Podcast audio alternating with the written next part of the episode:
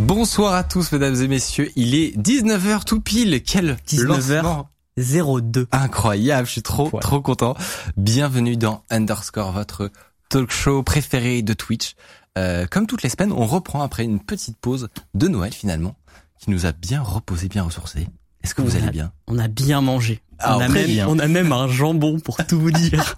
un nouvel entrée Covid quand même. Dans les. Oui. Pardon? Un nouvel entrée Covid. Ah oui. oui. euh, jambon, jambon de Noël. On a un jambon de Noël dans nos locaux. Ça n'a aucun sens. Cette phrase n'a aucun sens. Non, mais ça fait un mois. Il est là, il diminue, mais euh, mais pas très vite. Oh, oh alors vraiment, on l'a depuis en vrai trois jours. Ok. Où on mange dedans. Ok. Il a diminué de vitesse. Je suis passé okay, à bon, côté. C'est que, dans ma tête. C'est pas du tout végétarien. J'espère, voilà, mesdames et messieurs, que vous avez passé en tout cas des bonnes vacances pour ceux qui ont eu la chance d'en avoir pas trop Covid comme euh, non mais en vrai nous on connaît effectivement des gens qui ont malheureusement pas pu faire Ouais. Noël en famille euh, Mais vous avez de- réussi à faire les fêtes euh, tranquillement, avoir des gens quand même moi j'étais euh, tranquille en famille Ouais. on, on s'est euh, emmuré finalement et et, et du coup pas de Covid pas de Eh Covid ben, Et toi Mathieu, pas plus Moi, ça allait. Il y, avait, ça- oh, ça- on a, on a, on a contrôlé. Ouais, non, ça allait. Il y, avait pas non plus, du coup, c'était pas un Noël avec 15 milliards de personnes. tu vois. Mm. Mais ça allait. effectivement on relève dans le chat que normalement la phrase c'est underscore les talk shows des passionnés de l'IT tous les mercredis à 20h Aïe, aïe, aïe. Il y a eu une mise à jour, Mmh. mesdames et messieurs. C'est la mise à jour de rentrée. Euh, L'émission, comme vous l'avez bien entendu euh, vu, puisque vous êtes là, a priori, Si vous l'avez pas vu, c'est que vraiment, vous êtes très fort. Euh, L'émission passe à euh, l'horaire de 19h. Il y a plusieurs raisons à ça. On a euh, longuement débattu, évidemment. Euh, C'est pas une décision prise à la légère, quand même. Un changement d'horaire pour une émission. euh, installé depuis un an, que tout le monde aime, que Voilà, tout le monde regarde. C'est un rituel. Euh, oui, évidemment. C'est pas une décision qu'on prend à la légère et c'est euh, mûrement réfléchi. En responsabilité. oh là là là là là. Alors là, ça veut dire. Euh, C'est pas capable de ça. c'est, euh, c'était une décision euh, difficile, mais c'est 19h. Vous l'avez vu potentiellement. On a un collègue finalement, un ami même qu'on connaît très bien, euh, qui lance un talk show qui s'appelle Mashup, euh, qui sera, on lui fait une petite pub, euh, ça, va- en passant, euh, ce sera à 20h donc le mercredi. Euh, C'était pas forcément un, un énorme problème que les deux soient pile en même temps. En vrai, on a, Mm. on a débattu, Oui, de rien changé, mais on s'est dit, franchement, nous, ça nous va aussi pas mal en vrai de rentrer plus tôt. mais non, mais c'est cool, mais bah ouais, ouais, non, c'est ça. C'est euh, complémentaire, il faut se dire aussi. voilà C'est un exactement. peu complémentaire. On s'est dit comme ça, si certaines personnes veulent, veulent regarder les deux, bah, ils Mm. peuvent quand même. Voilà, il y a à la limite vous ratez le, le, le, re- le retard et l'intro. Ouais, voilà. en gros, c'est ça. Euh, puis je sais qu'il y a Ah, pas mal de gens aussi qui, qui, qui aiment bien regarder les trucs plus tôt. On s'est dit même, en vrai, on, on en débattait. Alors vraiment, on a débattu Ouais. longuement. Euh, c'est vrai que si tu regardes à la télé, par exemple, les, les émissions les plus euh, les plus tardives sont celles les plus euh, divertissement, etc. Oui. Et Ah oui, plus c'est de l'information ou de la ou de la science, etc. Plus ça va être tôt en réalité. Ouais. Et donc ça peut avoir du sens honnêtement que Northcore ce soit une des émissions de Twitch qui soit un petit peu plus tôt. Et, Et euh, y et avait puis aussi après comme ça vous avez toute la soirée pour regarder des trucs plus euh, di- plus divertissement, etc. Relax. Détendu. Et on s'est dit qu'on avait envie d'inaugurer le 19h sur Twitch. Voilà. Je sais pas si du tout si on est les premiers, mais il y a un petit côté le 19h il est à nous. C'est-à-dire qu'il va falloir manger un peu plus tôt quand même hein, pour s'organiser, mais Voilà, ou manger Ouais, devant ou manger nous. en même devant. temps. Exactement, devant nous.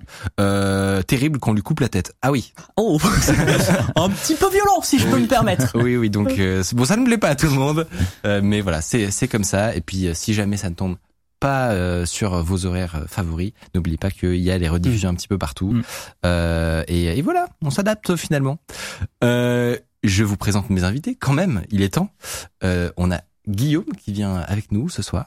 bonjour. Guillaume, tu fais plein de choses, mais tu Ouais. es entre autres derrière la chaîne Science Trash. Tout à fait, euh, je- c'est ça. Ch- chaîne très très stylée, donc qui fait, de la vulgarisation scientifique en fait, euh, au format au format trash que les gens connaîtront forcément. Exactement, avec une petite vidéo sur les fractales au début, c'est ça. Donc, une, belle chaîne, voilà, c'est une chaîne scientifique qui a pour objectif d'essayer de, voilà, de démocratiser un peu les sciences, de les vulgariser, et de les rendre accessibles à tous, à travers différents thèmes, en effet. Et euh, moi, ma spécialité dans mon cas, c'est les mathématiques, un peu, et les, ces applications euh, dans toutes les sciences. Et voilà, c'est essayer de, Là je, diffuser ce savoir. là où je trouve ça très fort, c'est que tu rencontres quelqu'un dans la rue, il te dit je suis chercheur en mathématiques, tu te dis Hum, hum, je vais pas passer une bonne soirée avec ce- cette.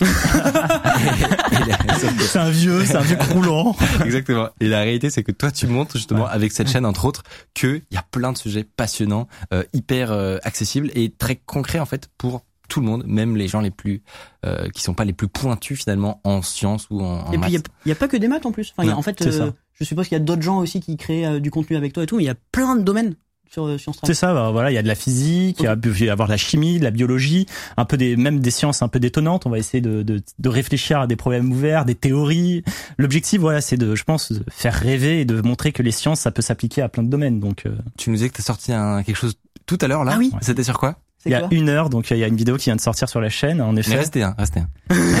Après, après l'émission. il y a une vidéo qui sort, voilà, pour expliquer euh, concrètement euh, quel est mon quotidien de chercheur, qu'est-ce que je fais tous les jours, qu'est-ce que fait un chercheur de mathématiques dans son quotidien. Elle est sortie il y a une heure la vidéo.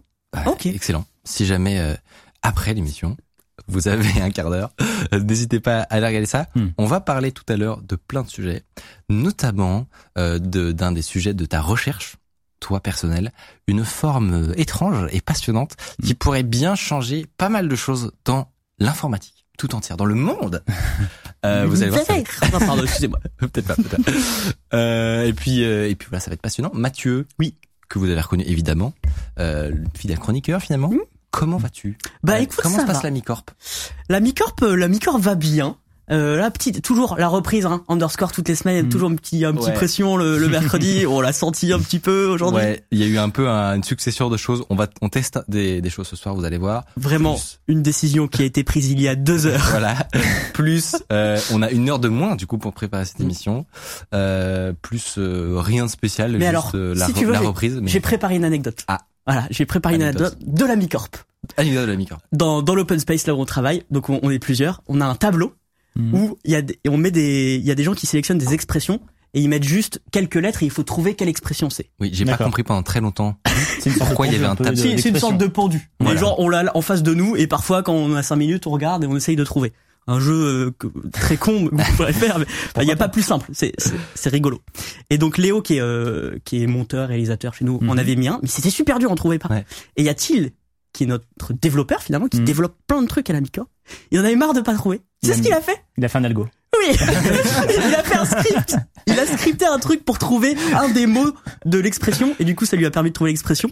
Oui, il a, il a mis tous les mots du dictionnaire et je sais pas exactement. Oui, on avait quand même une lettre. Et oui, donc, c'est- parce qu'un pendu, t'as des indices parfois. Ouais. Et là, il y en avait, mais c'était fourbe, c'était en plein milieu Et du oui. mot. et du coup ça lui a sélectionné genre 10 ou 15 mots, je sais plus. Et par élimination, il a trouvé lequel mot ça pouvait être. Et vraiment, il a fait un algo pour trouver le pendu. Et on était là, mais, mais Thiel, mais faut s'amuser, c'est le, le but. Bah, c'est amusant C'est- de- d'écrire des scripts. Oui, Moi, sans doute que dans sa vie, c'est amusant. mais bon, Alors, quel était le résultat? On est tout oui. euh, c'était il, pleut, comme, vache, qui vache pisse. qui pisse. C'était ça. Voilà, je ne connaissais pas cette expression auparavant. C'est une drôle d'expression là pour le coup. Mais... Ah, tu la connais pas Non, je ne connaissais pas. Parce que ça pisse beaucoup les vaches. hein, mais- Bah, euh, c'est l'expression. voilà. Résolu, enfin, résolu Voilà. par un algo. Et ça, c'est beau finalement. Voilà. Euh, Petite anecdote de la ouais. mi-corp. Bah non, mais ça, ça fait plaisir. Euh, j'avoue, moi, j'ai vraiment, j'ai- je te jure, j'ai mis deux mois à capter le pourquoi il y a des traits sur un tableau blanc. ça, ça sert à quoi, ce truc? Euh, on aura également une surprise, voilà, comme tu disais, ça s'est décidé tout à l'heure. Si ça marche, c'est assez incroyable. Euh, faut voir ça, vraiment, euh, surtout qu'on a, voilà, on a mis en place des nouvelles technologies, finalement. Dans un temps Dans un record. temps record. Et c'est Michael qui a fait ça. Euh, je, je te mets dans la sauce si ça marche pas. Mais voilà, pour commencer avant tranquillement, euh, je suis sûr que ça vous a manqué, c'est notre rubrique actualité IT euh, de l'émission, la bien nommée source internet.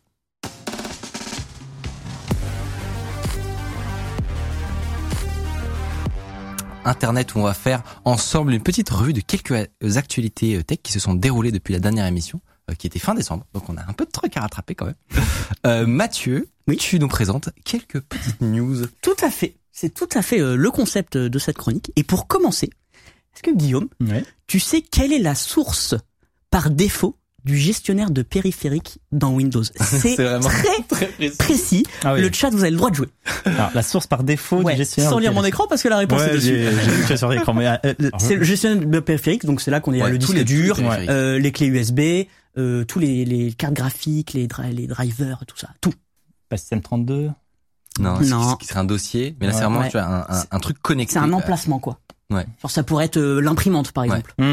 Euh, ouais, ça- bon, je dirais sur la carte mère de, de- par défaut qui va gérer tous les périphériques, mais c'est pas le cas? Ouais, non, alors du coup, la carte mère, ah si, elle y est dans le gestionnaire de périphérique, mais non, c'est pas la carte mère. Ah. C'est pas la carte mère. Non, mais alors je vais, je vais te Ouais. donner la réponse parce que honnêtement, Micro C'est un peu dur. Mais- c'est le lecteur disquette. C'est incroyable. Et ça fait 20 ans en fait que ça n'a pas été changé. Alors ça a très peu d'impact, c'est juste quand tu Ouais. ouvres le gestionnaire de périphérique, par défaut est sélectionné le lecteur de disquette. Et Mais c'est quand même incroyable. Ah oui, c'est incroyable en 2022. On a plus de disquette. Non. Donc, Vraiment, il y a trois personnes sur C'est pas Terre. depuis l'année dernière, quoi. C'est Ouais. vraiment. euh, C'est une, une mise à jour qui a été, je sais pas, si c'est fin décembre ou début janvier. C'est Ça a impressionnant. quelques semaines. Et donc c'était toujours le lecteur disquette. Et Windows s'est dit, tiens, on va te changer. et si on mettait euh, l'emplacement où l'OS est installé par défaut? Ce qui est une, plutôt une Hmm. bonne idée. Et de- alors, est-ce que c'est c'est ce que ce que on discutait tout à l'heure Ça a un lien avec le fait que ce soit pas, enfin que la lettre du disque dur ce soit C? Parce qu'en fait, le lecteur de Hmm. disquette, c'était A, d'où le fait que ce soit le premier. Ah. Le B, honnêtement, je ne sais plus, peut-être un lecteur de CD-ROM. Mhm. Et le C, c'est le disque disque dur, principal de l'ordinateur. Évidemment, mais je me suis toujours posé la question. Si jamais d'ailleurs le chat, c'est- c'est euh, pour le B, ou je sais pas s'il y a un B ou quoi. Mais ouais, le A, c'est le lecteur de disquette. Et Eh le ben. C, du coup, euh, c'est pour ça que c'est Écoute, je vais briller en société maintenant. Bah écoute, voilà. Donc maintenant, Prochain Euh, repas de famille, hein, on pourra. c'est exactement. Tout Mais par contre, partir en courant. mais- clair. par contre, ils- ils ont pas supprimé le lecteur de disquette. hein. Si tu veux installer euh, un dé- lecteur de disquette euh, Ça, c'est euh, bon. de ton côté, tu peux toujours. hein. C'est géré par Windows. Ils sont très très fiers de leur de leur truc. C'est juste que c'est plus par défaut. Voilà, c'était la première petite actu. euh, Oh, ça, ça va pas révolutionner l'informatique mondiale, hein, je vous cache pas, mais crucial. mais euh, mes premières petites actus. Info suivante. C'est l'histoire d'un développeur Mhm. qui pète un plomb. Alors tu, tu Bah, verras. ça, euh, comme tous les voilà, développeurs, c'est ce que j'allais dire. C'est un mardi dans le quotidien d'un développeur.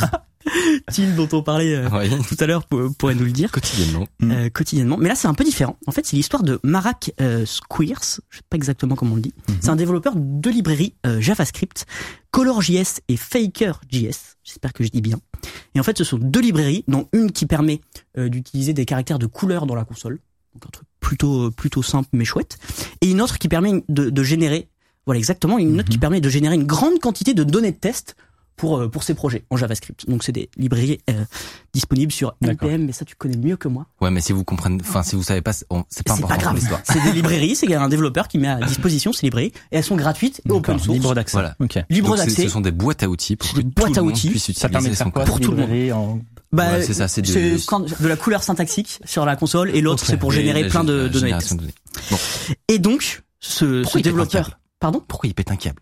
Pourquoi il pète un câble? Il a saboté ses propres logiciels en publiant du code malveillant sur GitHub. Donc en fait, il a remplacé. Quoi?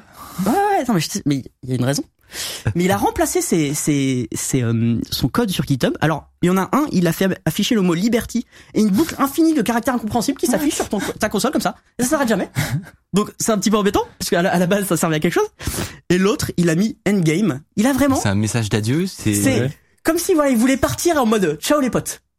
C'est trop bizarre. Sauf que, en vrai, là, on en rigole, mais c'est un problème parce que c'est des projets qui sont utilisés pour l'un dans 19 000 projets. Waouh. 19 000 projets sur Mmh. Terre utilisent cet outil. Ah, les 19 000. C'est téléchargé 20 millions de fois par semaine. Ah Et l'autre, 2,8 millions de fois par semaine.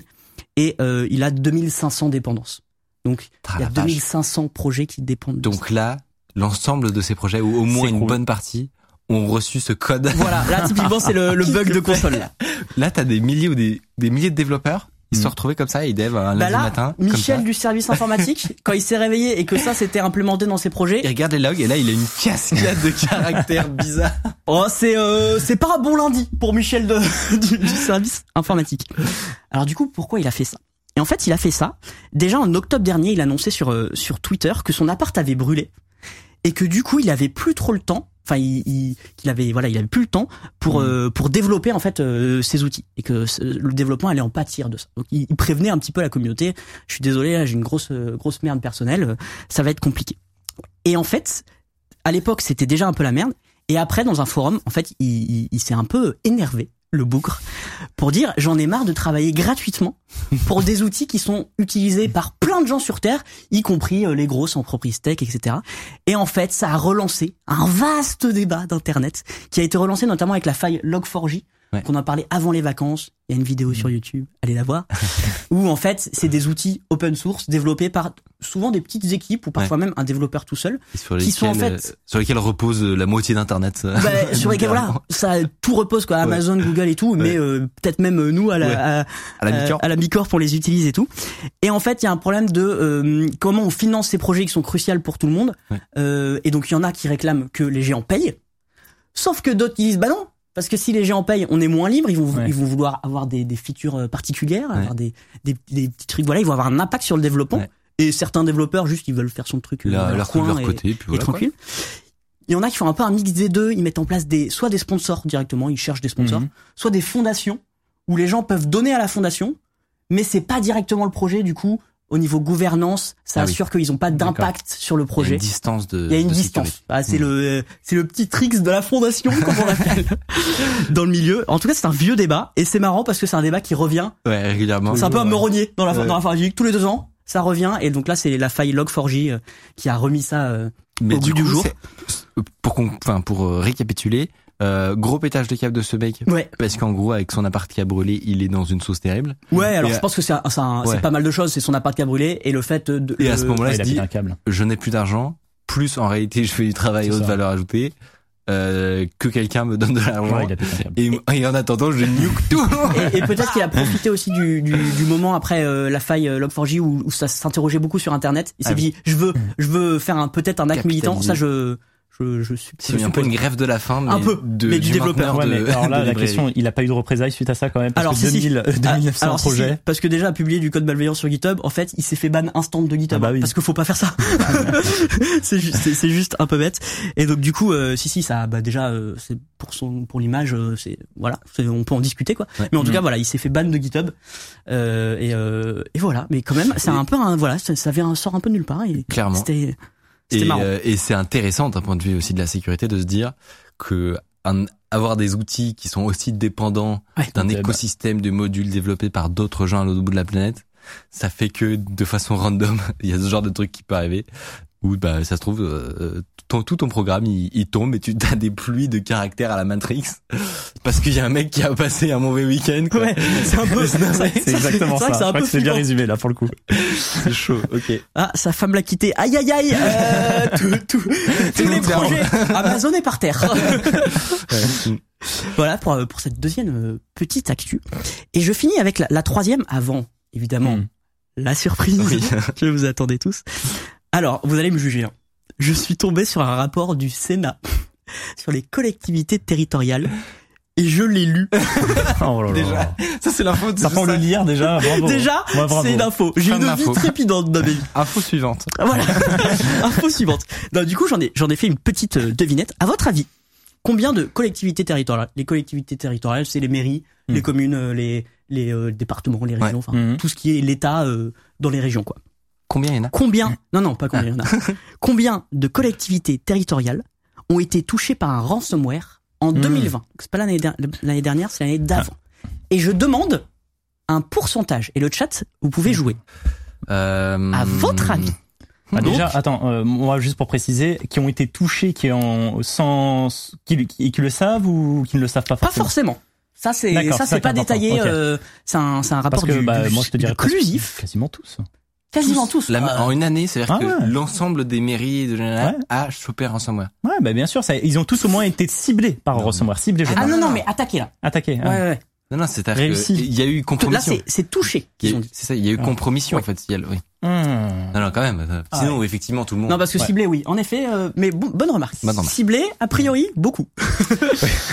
Euh, je vois du Tu vois 40%, je vois Ouais, du 40, c'est 45, pas mal, hein. euh, je vois du 70, du 95. Oh la 80 90 Ouais, ah mais non, mais 40%, c'est mais, pas euh, mal, je trouve. Quand même. tu dirais 40. Vous pensez Ouais. que vraiment, genre 90% du pays s'est fait poun sur un an, c'est que, enfin, Je vois 18 2 il y en a qui sont 125. plus raisonnés. Ça, ça a bien marché quand même le ransomware. à oui, un c'est une moment. année où ça a bien marché. C'est Moi, je 2020. dirais, Toi tu dirais combien? honnêtement, déjà, déjà 10% ce serait énorme. Eh Oui, parce que Sur un an, 10%, j'imagine des mairies, je, des ouais, le double alors. 20 Je dirais Ouais, 20. 20, ouais, ouais. Pour moi, c'est gigantesque. Moi, je vais dire 10% et je trouve 20. ça gigantesque déjà. Eh ben, écoutez, c'est 30%. Quoi? Quand j'ai vu cette information, je me suis dit, mais 30% Ah ouais. de, de l'État dans nos régions, s'est fait toucher par un ransomware. Alors ça veut pas dire que tous ont payé, hein. Mais mais en Mais- un an, mais C'est incroyable. Ce qui est intéressant, c'est de savoir justement combien ont payé. Alors ça, j'ai j'ai pas Ah. l'info et je pense pas qu'ils communiquent dessus. Mal- mal- mal- Ouais. Malheureusement. Parce qu'il y a les hôpitaux aussi qui ont été pas mal touchés. Ouais. Ça compte même pas. Ça Mm. compte même pas ça en fait. Je crois pas parce que c'est un, c'est un, une autre partie de l'État. C'est pas les Ouais, collectivités ouais. territoriales. c'est fou. C'est incroyable. Et vraiment, Bah, j'ai du travail, hein, les gars. Euh, si euh, si vous voulez euh, partir en sécu, c'est le moment ou jamais. et, du coup, on apprend sur ce rapport que qu'en fait la cyber cybersécurité, notamment dans les communes, Ouais. c'est vraiment pas ouf. Ouais. Non, on Et le que- En fait, on le découvre pas. Mais On s'en doute, mais avoir le chiffre de Mm. 30%, ça picote. Hein. C'est pas 30% qui peut se faire cool. Hein. Et ça doit le- interpeller du coup. Ça doit se dire, et là il faut que ça, il y ait une conscience qui, qui émerge et qui se dise, ah bon, il faut qu'on fasse quelque chose. eh ben, il me fait une transition Ouais. parce qu'ils se sont aperçus globalement, parfois ils installaient un antivirus, ils savaient même pas comment s'en servir, ils le mettaient pas à jour, ils faisaient rien quoi dans les communes. Et du coup, donc l'ANSI, qui, qui est un peu l'autorité gouvernementale euh, qui euh, bah, qui gère euh, toute la cybersécurité en France, a décidé de monter des CERT. Donc les CERT, c'est des centres de réponse à incidents. Donc quand Mhm. tu te fais attaquer, tu les appelles et tu fais euh, je suis dans la merde. et en fait, avant c'était national et là ils vont en mettre dans les régions pour être au plus proche de tous ces acteurs. Ils vont en créer, voilà. Euh, et ça, c'était dans le rapport du Sénat. Euh, voilà, c'était mon week-end. J'ai adoré lire ce rapport. Alors j'ai j'ai lu un résumé quand même. Je, je suis fou, mais pas à ce point-là. Mais voilà, et donc je- c'est juste ce chiffre en fait. Je voulais vous le partager parce que je trouvais ça euh, absolument impressionnant. Ouais. Bon, il faut pas euh, quand même que ça pousse les gens à se lancer dans la cybercriminalité, vu que ça marche bien. Non, au niveau mais s'ils veulent, s'ils veulent se lancer dans la cybersécurité Sécurité, et rejoindre tout- toutes ces boîtes, euh, il y a un marché. Il y a un marché. Clairement, clairement, et on ne cessera de le dire. Euh, je crois, mon cher Mathieu, Oh, attends, attends, attends, attends. C'est l'heure de la surprise? c'est l'heure de la surprise. Ah, je te rends la balle alors. Euh, on va tester un truc, franchement. On s'est, honnêtement, on en a discuté vraiment deux heures avant. C'est bon, c'était 17h. nous allons avoir, mesdames et messieurs, un, un envoyé spécial Cette phrase. au pays des Américains.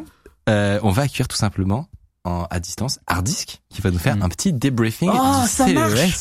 Non, ça marche bien. Comment vas-tu, mon cher Hardisk? Est-ce Ça que ça va? Ça va très bien. Moi, je pense qu'on est sur le meilleur show d'informatique du monde à titre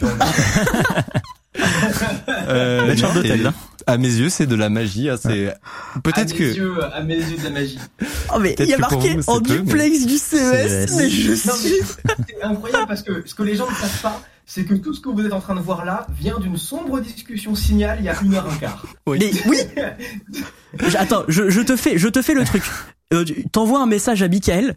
Et Michael il fait, du coup, il y a Hardis qui m'a contacté et tout. Je le vois partir une demi-heure plus tard en mode, aïe, ça marche.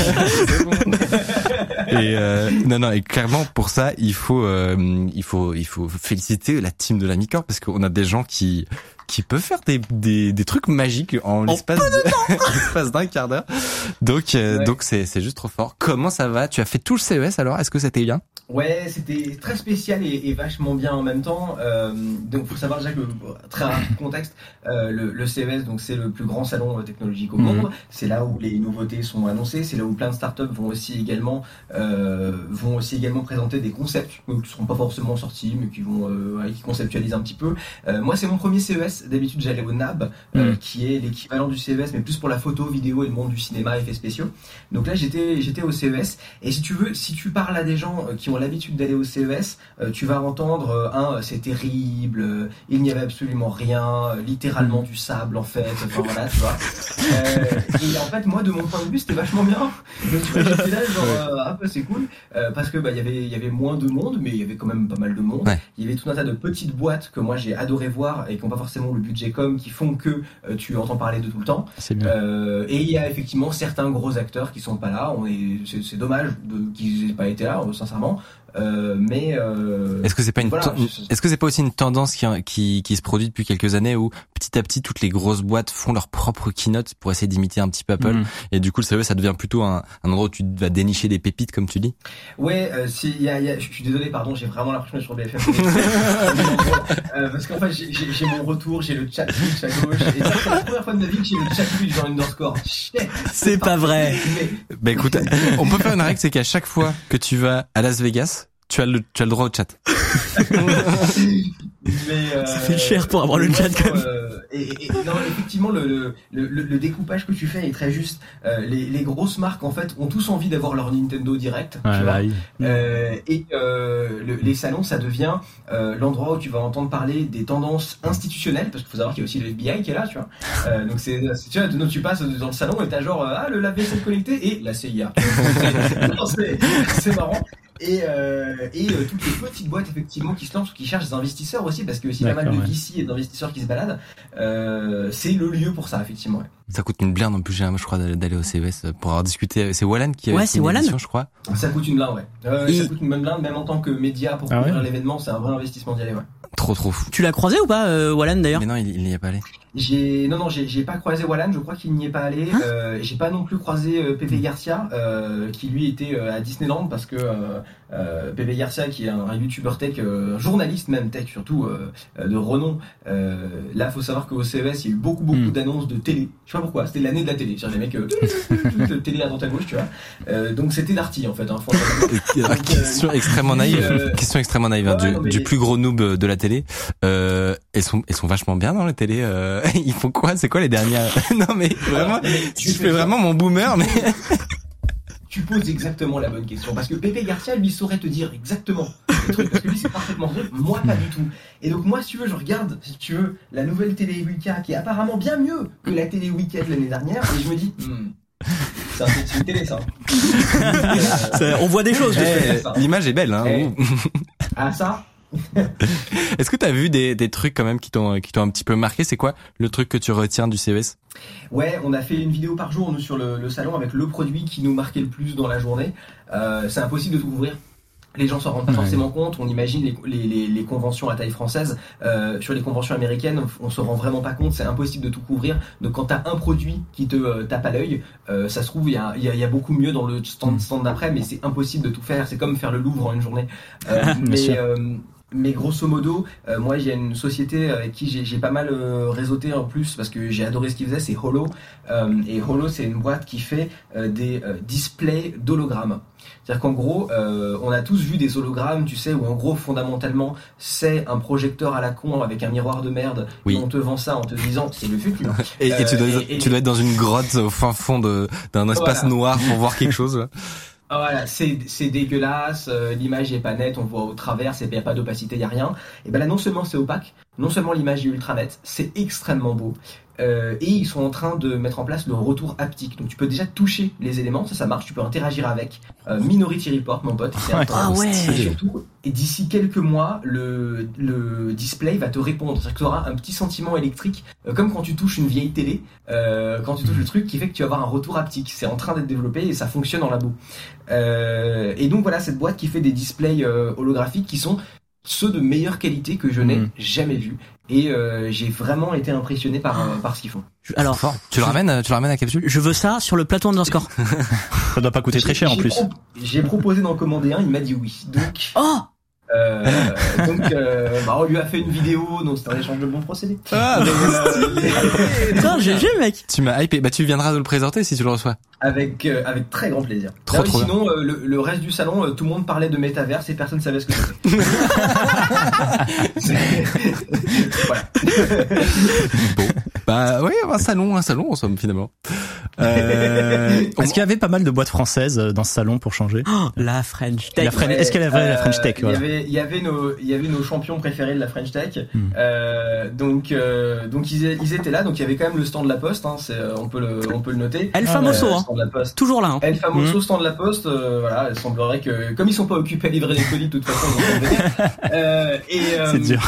Donc il y avait la Poste et, euh, et ouais ouais non il y avait il y avait la French Tech et il y avait quand même deux trois trucs sympas sur le sur la French Tech. Je vais pas juste euh, juste faire des vannes. Euh, Il y a euh, les, les copains de chez euh, Bob, euh, Dan Technologies je crois, euh, qui font le, euh, le la vaisselle connectée Bob qui est premier degré un très bon produit. Euh, ici. et euh, et un truc qui s'appelle Lovebox qui est un truc un peu mignon pour les gens qui sont en relation à distance où euh, tu peux envoyer un message à quelqu'un et le Mhm. message arrive dans la boîte. La Si, boîte est un bel objet bien. je l'ai vu il y a deux, deux ans et trois ans je crois. Je connais pas du tout. Ouais. Ouais. Ce Bah, qui est euh, un voilà. signe en général plutôt moyen, mais si ça fait 4 ans, mais c'est la French Tech, on fait ce qu'on peut. Mais, non, mais, euh, mais, mais, mais non, il y a, y a- il y a quand même des trucs intéressants, Ouais. pas juste troller. Mhm. Euh, mais c'est juste que voilà, c'est vrai que souvent, euh, il y a des mécanismes dans la French Tech qui font qu'on a du mal à sortir des, des, des sociétés qui, qui, Mhm. qui tournent, quoi. Et, euh, et, et on a quand même des bonnes idées, on a des beaux inventeurs, euh, et, et, et on en a croisé quelques-uns. Parce qu'au niveau de la robotique, je croyais qu'à un moment, on était quand même euh, assez bien placé euh, au niveau de la France, donc. de ouf. Après, ouais, c'est- Ouais, moi, moi c'est pas mon c'est pas mon sujet de prédilection la robotique. J'ai vu deux ou trois boîtes de, de robotique. Effectivement, c'est un sujet qui se défend pas mal sur la France. Mm. Après, je pense aussi qu'il y a une grande partie qui se fait euh, qui se fait engager ailleurs, quoi. Qui Bien se fait sûr. engager dans des pays étrangers et qui, euh, même s'il y a des talents, tu vois, Ouais, bien sûr. Mm. euh, comme dans tout, quoi. on a eu la réponse d'ailleurs sur les sur les coûts des stands. A priori, c'est genre 15k en moyenne pour avoir Ah oui. ton, Ah, ton petit quand espace. donne pas. Pas très Ton cher. petit J'aurais espace. au moins. CES. Donc ouais, un petit budget quand même. Euh, merci beaucoup en tout cas Hardisk. Trop euh, trop intéressant. On retrouve sur ta Ça fait chaîne. plaisir. On retrouve sur ta chaîne euh, toutes euh, tes vidéos que tu as fait chaque jour finalement pour retrouver Ouais. le meilleur des innovations du CES. Euh, et puis on se dit à une prochaine euh, ici en, en IRL finalement. Avec plaisir, Faut je suis revenir. l'AFP. Faut revenir maintenant. Hein. Oui. Faut, t'as fait le CES. là-bas Non, allô Allô Il faut revenir. Hein. J'entends Allez, allez, viens, reviens, viens. euh, Bah écoute, très bonne journée puisque pour toi il est euh, 10h30, 11h d'ailleurs. Euh, Et puis euh, et puis et puis voilà, à très vite. Salut Salut Hardisk. Salut. Et ça a marché. Et ça a marché. Du mais- feu de Dieu. Mais même le Ouais. décalage. Ouais. Mais non, mais là, Bah, moi, je, je propose qu'on, moi, ma, ma- la stratégie que j'allais adopter à ce moment-là, c'était de faire comme si, euh, enfin, comme Naturel. Tout, ouais, tout était normal finalement. Mais oui, mais vu qu'en fait on passe pas par un truc satellite et tout, Mm. qu'on Ouais. passe par internet, en fait c'est mieux. Mais oui, alors là, là, je propose que, tu vois, on peut, on passe Maintenant, au sujet suivant, on fait comme si, genre, euh, c'est normal, quoi. C'est juste underscore est devenu putain de style. Et si on l'appelle comme ça, euh, Air Disk, il revient ou pas? À tout moment, il arrive. euh, donc, euh, trop, trop intéressant. En vrai, moi, j'ai, Ouais. j'ai regardé ces vidéos euh, de, de débrief. Euh, j'avais, j'avais vu notamment le, le truc qui a fait le plus parler, c'était la, le, là où le robot, euh, qui avait euh, des émotions et des, des mouvements du visage particulièrement euh, Micro-expressions. ressemblants. Ouais, des ah, micro-expressions. Et c'était, euh, on en voit un peu chaque année quand même. Il y a toujours le, on, on invite sur, en général sur un plateau télé, on lui, on, on la regarde et on lui dit, oh putain, elle est flippante Ouais. quand même. Ouais. Et, euh, et là, et là, ça, ça a pas manqué cette année aussi, mais le, le résultat était plutôt pas mal, donc très cool. Ok. Euh, GG la Micorp à quand Snowden Ah oui, bonne question. D'accord. Bah, une question, mais posez-lui la question. À distance, ça peut se faire maintenant, donc. Bah, évidemment, on l'a pro. Ah.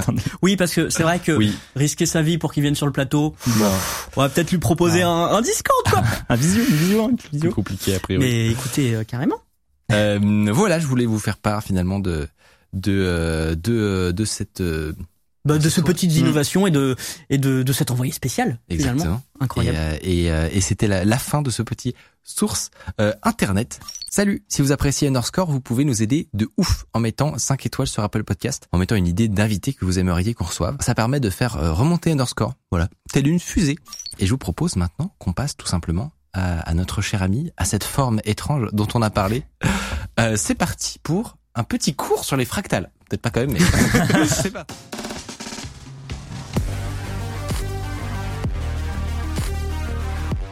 Est-ce que tu peux nous expliquer concrètement ce que tu fais et à quoi ressemble ta, ta journée? Alors mon métier concrètement, c'est euh, voilà. Alors, il y a toute une vidéo qui vient de sortir, hein, au pire, mais voilà, je vais résumer en quelques mots. Concrètement, je, mon travail, c'est mettre en place des outils. Je suis un architecte, voilà, pour mettre en place des outils qui vont aider les autres disciplines ou même aider les mathématiciens en général à développer des théories, des objets, euh, en tout cas d'études dans différents domaines. Donc, par exemple, euh, dans mon cas en particulier, c'est mettre en place des outils fractales pour permettre d'étudier des signaux, d'analyser des signaux, d'analyser euh, voilà des des images, d'analyser un cours financier, d'analyser euh, voilà des ondes sismiques, d'analyser un peu tout ce qui nous entoure. Là dernièrement par exemple les données médiamétriques, euh, d'audience télé ou des données euh, de toutes sortes. Très intéressant. On va venir Là, les, que les nous- audiences, nous, Ouais. nous, ça nous parle. Nous, ça nous parle. On a toujours eu des idées sur des trucs à faire avec euh, médiamétrie et compagnie. On- je vais te poser des questions Ouais. pour savoir si euh, si on peut pas t'embaucher. Et C'est une proposition d'emploi qui part en live. Je coûte cher, je coûte cher. Eh, c'est plus une proposition d'emploi qui part en live. les, euh, les fractales. Donc, euh, j'ai dit le, le terme tout à l'heure. Vous, vous avez C'est beau, forcément vu quelques visuels. Ah, Ouais. c'est méga joli et satisfaisant à regarder. Euh, moi, ce qui me tue aussi, c'est celles qui sont présentes dans la nature. Euh, tu, tu en parles souvent, mais effectivement, le, le fait que ça se retrouve dans des choux, euh, dans les arbres, dans même le corps humain.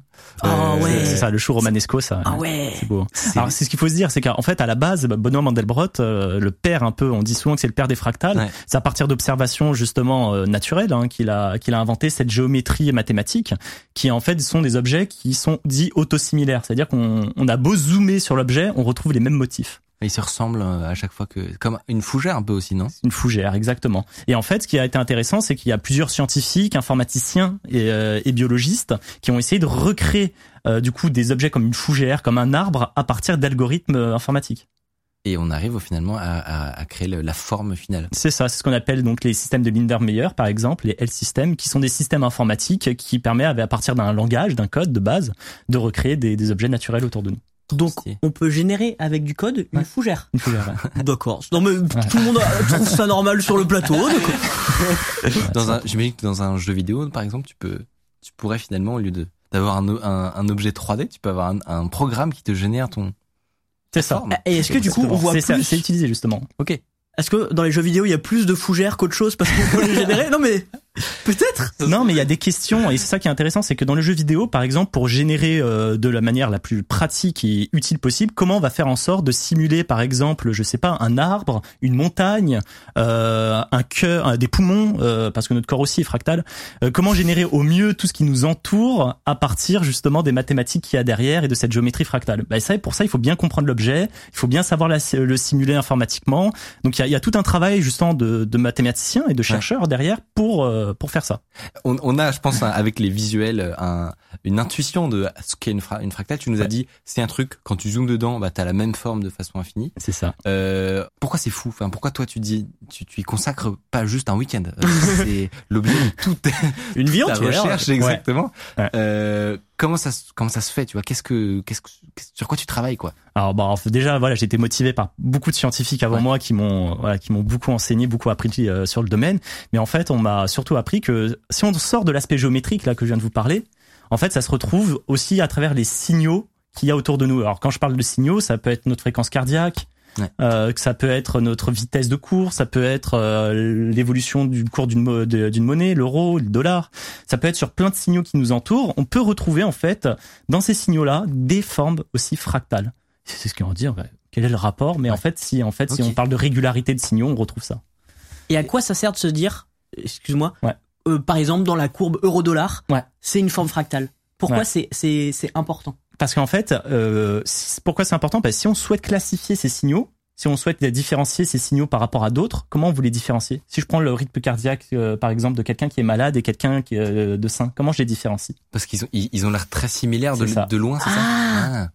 Et du coup, avec des, des calculs euh, fractaux, ça se dit Oui, c'est des Non. calculs fractals. Des- Oui, C'est- bah oui, fractal. Euh, tu peux, tu peux, toi, tu vois deux, deux courbes à peu près similaires, tu Ouais. peux te dire cette personne est en bonne santé, cette personne n'est pas en bonne santé. Alors, je peux pas, mais, Non, mais, le but euh, c'est de classifier, d'essayer d'arriver à là, en effet. D'accord. C'est essayer de classifier différents types de signaux qui nous semblent identiques à l'œil pour à la fin réussir à les classifier et à avoir une classification de, tous ces Et signaux. Oh, ça, c'est magnifique. T'as, d'autres applications euh, de ce, de ce Bien genre sûr. Alors voilà, après euh, les, les, les applications qu'on voit la, la plupart du temps, c'est on met en place des outils, comme je vous avais dit. Ouais. Et dans ces outils, on met souvent en place des outils aussi en ondelette, c'est-à-dire qu'on va y faire une analyse, comme on a dit, en en fait en, en multi-échelle, en différentes échelles. On va zoomer, on va regarder à différentes échelles de zoom comment l'objet est construit. Et c'est euh, cette analyse multi-échelle qu'on appelle les ondelettes, c'est utilisé par exemple dans plein d'autres domaines aujourd'hui qui ont été développés depuis les années 65-70 par plusieurs mathématiciens et qui ont développé par exemple ce que vous connaissez sur vos ordinateurs comme le JPEG, le MP3, le son. Donc tout ce qui va être analyse d'image et de son aujourd'hui. Avant, on utilisait beaucoup l'analyse de Fourier, c'est-à-dire la- l'analyse temps-fréquence. Ouais. Ah, ça. On décomposait en temps et en fréquence euh, Ouais. les signaux, mais maintenant on peut faire aussi de l'analyse qu'on appelle temps-échelle. Donc on faisait avant des euh, spectrogrammes, euh, on faisait pardon des euh, spectres de Fourier pour la fréquence. Maintenant on fait des spectrogrammes d'échelle euh, Ouais. avec euh, les ondelettes. Alors moi j'avoue j'entends ça, je me dis très bien en fait. Ça sert à quoi C'est Qu'est-ce génial. que ça me Bah oui, mais je viens de le dire. Mais par exemple vos images. Et donc c'est attends tu veux dire que c'est grâce à ça Mm. que on est arrivé à mettre au point les formats d'images genre JPEG? Tout à fait. Le JPEG qui est utilisé aujourd'hui euh, dans le médical, à la base, c'est Ingrid de Bouchy, hein, donc euh, une grande mathématicienne, euh, donc d'origine belge et qui est aujourd'hui euh, donc euh, américaine, qui a reçu plein de prix, l'ont piqué. qui est une grande mathématicienne, qui a développé avec Yves Meyer, Stéphane Jaffar, Stéphane Mala, qui est à l'Académie euh, à l'Académie française aujourd'hui. Ils ont développé des technologies à partir des ondes LED qui aujourd'hui permettent à avoir donc un format de compression d'image qui est le JPEG, par exemple 2000, qui a été développé par Ingrid Debouchy qui permet euh, voilà euh, concrètement à faire tenir des images dans des disques durs euh, voilà très petits ou qui a permis par exemple aussi de détecter des images qui viennent de, de l'espace. Donc ils ont permis de faire plein de choses. Attends, parce que je pense que même la notion de, Mm. de compression et de comment on, on stocke finalement de, de l'information complexe comme une, une image est pas forcément évidente. exactement. Et euh, du coup, alors, si tu me dis si j'ai une bêtise, mais l'objectif de la compression, c'est comment comment faire en sorte que cette image, donc cette représentation d'une matrice de pixels finalement, Mm. euh, comment je, je peux faire en sorte qu'elle ne pèse pas 100, 100 gigas quoi, euh, pour pouvoir finalement l'avoir sur mon disque dur, euh, la faire se balader sur internet? C'est très simple problème que, que tous les youtubeurs connaissent je pense Ouais. on doit mettre une minia elle fait de- plus de Une 2 miniature. mégaoctets et qu'est-ce qu'on doit faire? Il faut la compresser ou il faut la réduire il faut trouver une solution qu'est-ce qu'on fait? Souvent on réduit la taille Il faut savoir qu'on n'a pas le droit d'uploader une miniature de plus de 2 mégaoctets sur YouTube. Parce que là, on a... Et donc, oui, c'est- tu dis, le- le- le- la technique de base, c'est de réduire le nombre de pixels. Donc, Voilà. on se dit, bah, évidemment, ça va réduire la taille. Et en fait, il y a d'autres moyens. Il y a d'autres moyens, en passant par le JPEG, compresser l'image différemment sans que pour autant ça change la- forcément trop la qualité de l'image. En, en tout cas, pour l'œil humain, quoi. Voilà, c'est ça. Pour l'œil humain, ça changera peu. Et donc ça, c'est ce qu'on fait par exemple avec de la compression en ondelette. Donc, Et donc, c'est utile. si tu peux nous, d'un d'un- d'un Mm. point de vue un peu intuitif, comment ça marcherait, par exemple, genre, juste de, tu peux pas enlever des données random, ça, il va y avoir des pixels qui manquent Alors, au milieu. il y a ce qu'on appelle les ondelettes de Hart que vous connaissez tous Ouais. en fait. L'ondelette de Hart, tout le monde la connaît. Vous prenez vos pixels. Mm. Donc vous êtes d'accord, une image c'est un carré de pixels. Ouais. Bah, je prends des petits carrés de 2 de pixels et j'en fais la moyenne. Et ainsi de suite sur tous les pixels. Bon. Donc ça c'est l'ondelette de base qu'on appelle l'ondelette de Hart. Franchement, Ok, donc ça, bonne idée.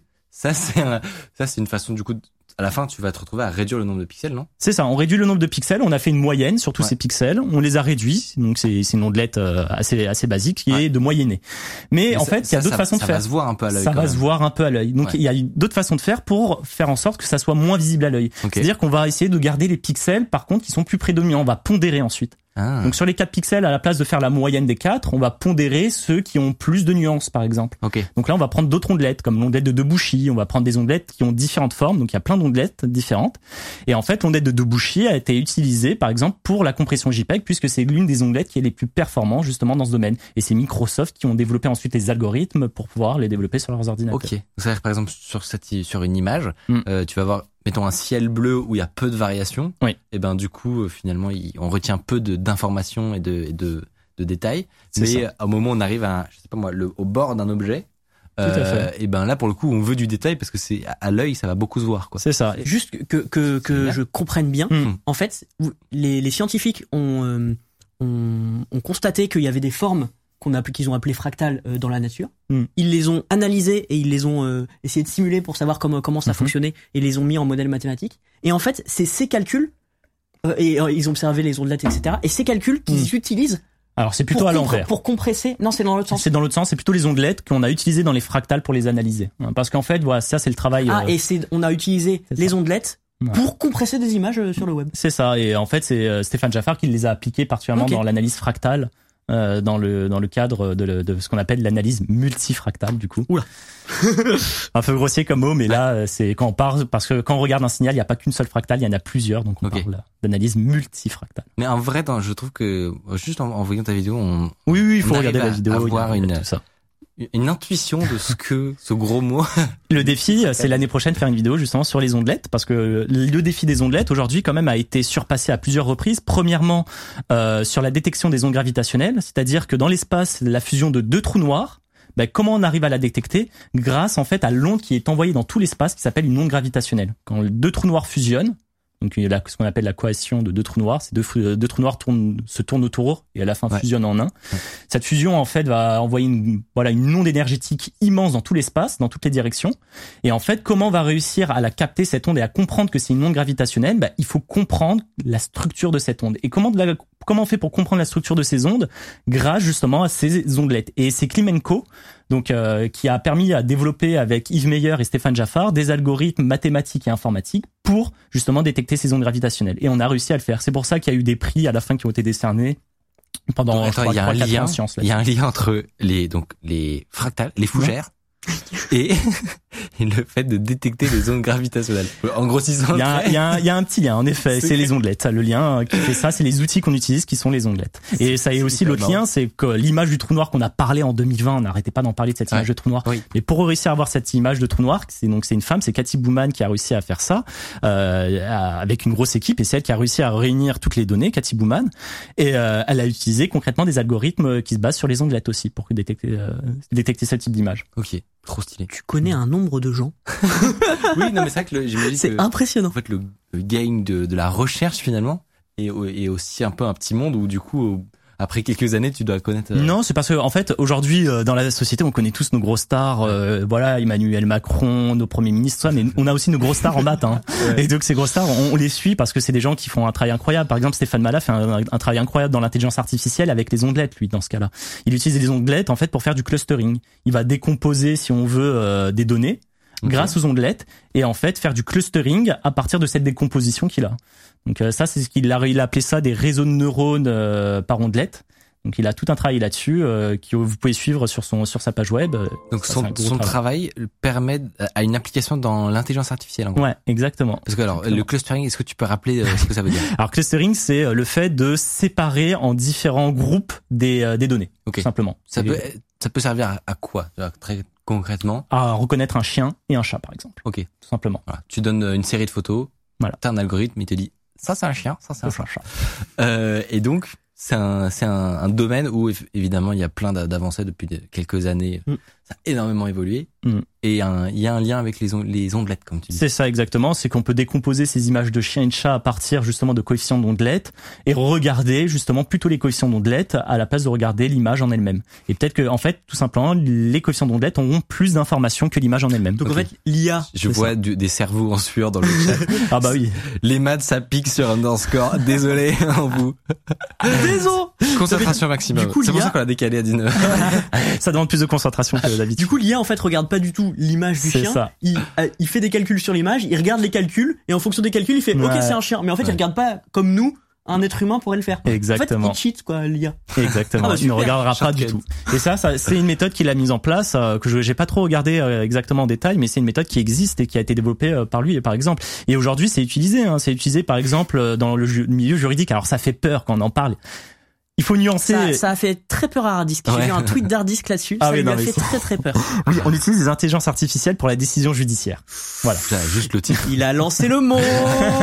aïe aïe aïe. Et c'est ce type d'algorithme qui est utilisé. Donc pour prendre des décisions, euh, pour aider les juges à prendre des décisions, on met en place donc des intelligences artificielles qui à la place, qui va se baser déjà sur toutes euh, les décisions passées. De, donc de cas similaires pour aider le juge à prendre des décisions sur des dossiers lourds qui lui prendraient plusieurs mois d'études pour le faire euh, normalement. Ça va juste l'aider, mais ça reste quand même le juge qui à la fin.